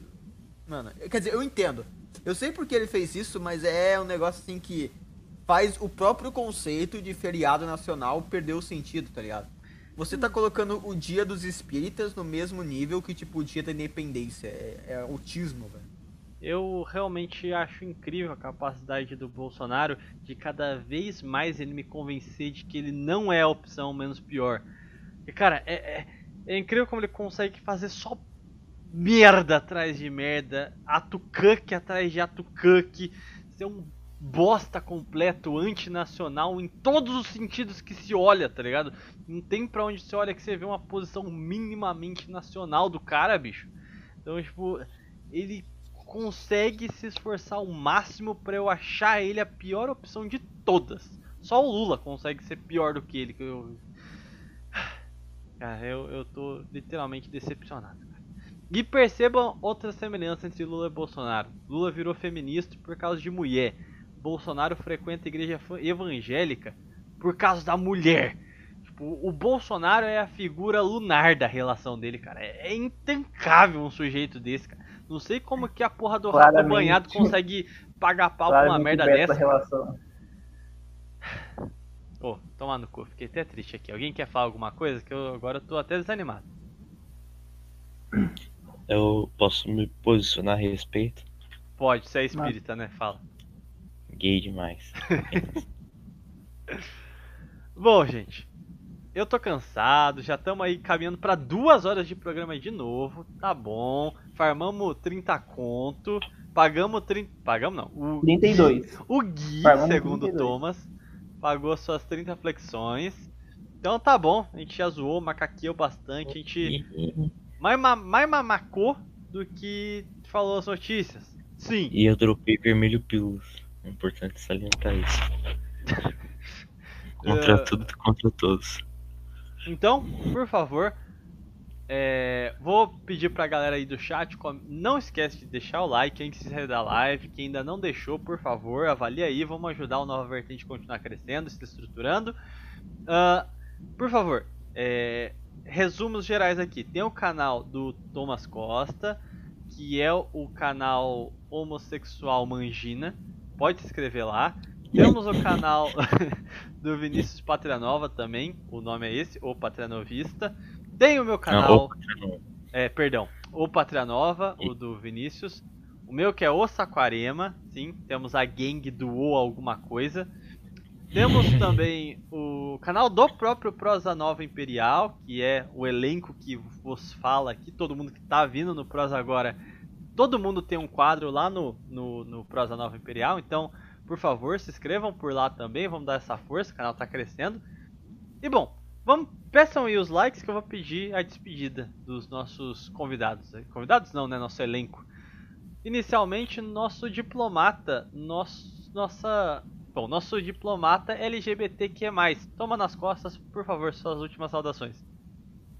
Cara, essa foi a live mais gay que a gente fez justamente na porra do primeiro dia do mês gay, velho. É intancável, mano. Mas obrigado Faz aí, sentido. mano. Ô, Thiago, muda a capa da live e bota a bandeira assim, e os parentes. Coloca essa foto do Thomas bem grandão assim. Mano, se vocês fizerem isso, eu saio do canal pra sempre, tá ligado? Eu bloqueio o nome de todos vocês aí, mano. Faça. Faça exatamente. Mas você quer deixar algum comentário aí, pedir pro pessoal alguma coisa? Se divulga aí. Ah, se inscrevam no meu canal, eu faço vídeo que não tem viadagem, tá? É um canal 100%, 101% hétero, confia, tá ligado? E eu falo. É, isso mesmo. E daí é, eu gravo vídeo de geopolítica, eu gravo, eu faço uns mini documentários, eu, fi- eu É, isso daí mesmo. Se inscreve lá, se, é, é. Ah, menino Silvestre Pátria Nova, seus últimos, suas últimas saudações e, e onde o pessoal te encontra, seus projetos e tudo mais. Tchau. Tá bom. Brincadeira, brincadeira. É, se inscrevam no meu canal, lá faço é, vídeos cobrindo os eventos políticos que eu vou. É, eu também faço vídeos sobre nacionalismo, história, catolicismo e tal. Eu vou começar o projeto do seminário semanal, fazendo, vou fazer também alguns artigos semanais. E todas essas coisas, recompensas do meu Apoia-se. E eu vou lançar um vídeo ainda domingo que sábado provavelmente vou no estúdio gravar é, falando sobre, sobre o projeto do, do Apoia-se, projeto Pátria Nova. Silvestre Vereador já é realidade para glória a Deus. Acabou. Menino Gabriel Parker, seus, seus últimos comentários. Passa o seu arroba do Twitter também, pro pessoal poder acompanhar Ah, as artes que você manda, manda por Eu lá. mandei um Mas- Instagram aqui no, na conta, conta do Prosa Nova, eu mandei o meu Instagram ali, o arroba. E só falar que, eu não sei se você vai postar no canal, no Prosa ou aqui, mas os projetinhos que a gente tá planejando pro mês de junho, top demais. E é isso aí. Bom, por favor, Vai- sigam Você lá. vai o- postar? Vou, vou, vou. Seguinte, eu vou até dar um, um spoiler aqui pra quem ficou até o final. Parabéns, vocês vão descobrir os nossos planos, meu Deus, para dominar o mundo. Vou até mudar o avatar de áudio aqui pra ficar. Eu, é, eu e o Parker, quem não sabe, nós dois somos estudantes dos campos. A gente tá com um projetinho muito maneiro de um jornal para o município, então não é nada virtual. Então não é bem para vocês a parte do jornal, que a gente resgata a história de fundação, como que os jesuítas fundaram São José dos Campos, a- o desenvolvimento da cultura caipira para os lados de cá. E ah, o grande ponto que aí sim vai chegar em vocês é que a gente está com diversos contatos em escolas municipais, estaduais, para ensinar as crianças sobre cultura caipira, sobre, ah, bom, tudo que abrange basicamente a cultura da terra a qual elas vivem. Então, provavelmente a gente vai conseguir gravar tudo isso. Tem que ver a questão de autorização, de imagem também, nesse sentido. É, quero mostrar pra vocês que o Jorge não precisa ficar só no Nova Vertente. Você pode sair de casa também, tá bom? Então, a gente tá fazendo o, o- o orçamento das nossas roupas de tropeiros. Então, a gente vai ter a vestimenta certinha, a gente vai. é, enfim, vai ser uma apresentação bem legal pra criançada. Vamos jorjar a criançada para ser caipira. Então, fiquem ligados que em breve a gente vai mostrando aos pouquinhos o andamento do nosso projeto. E se tudo der certo, a gente ainda alcança a Secretaria da Educação, da Cultura, o Diaba 4 e transforma isso aqui em algo institucional. Guardem o que eu estou dizendo. Tudo bem? Então, ah, é, Arraial do Nova Vertente. Tem que fazer, hein? Ô, a gente vai fazer uma live é, junina, hein, ô, ô Parker? Aqui no Nova. Uhum. É, quase que eh, quando a gente fez a última vez lá no seu canal, não deu quase nenhuma view, o pessoal estava pedindo pra fazer. Exatamente, aqui é bom que a gente tem um público maneiro pra acompanhar. E tem o Sr. Hernani, que é o nosso grande caipira verdadeiro, né? Então, Tem que ter a- a- a participação do nosso querido Bom da Boca. Bom, é, mandar um salve aqui pro Absolute Redemption, pro Guilherme Lucani, o Atos Luan, Enzo Valentino Cogos, Red Pill Alert, ah, Super Bru, o Astúrias, Lorde Japonês Z, Ferdinand Santos, Foto Bonita, cadê? Deixa eu pegar aqui, Deathstein One, não sei como é que fala seu nome, desculpa se eu falei errado. Ah, cadê? Serov Patranovista sempre conosco. Quinta-feira também acompanhou a live inteirinha aí, junto com a gente.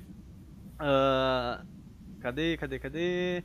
Só é J. Pedro de Souza, salve pra tu. De- O, o Atulão já falei. Osama Gameplay, sempre conosco também. Deixa eu ver os comentários aqui mais recentes. Gabriel Salles, salve pra tu. Necrolord, salve o salve índio fanboy? Por que, que eu sou fe... Ah, tá, lembrei. É o Hernani espalhando fake news por aí. Mas persistente, salve pra tu. Rodrigo, salve, salve. E é, Finding the Exit. Não tô salve. vendo seguidores no Instagram subindo. Ga- Galho Lurius Kaiser, salve, salve. Onaga, salve pra tu também. Uma boa noite a todos, fiquem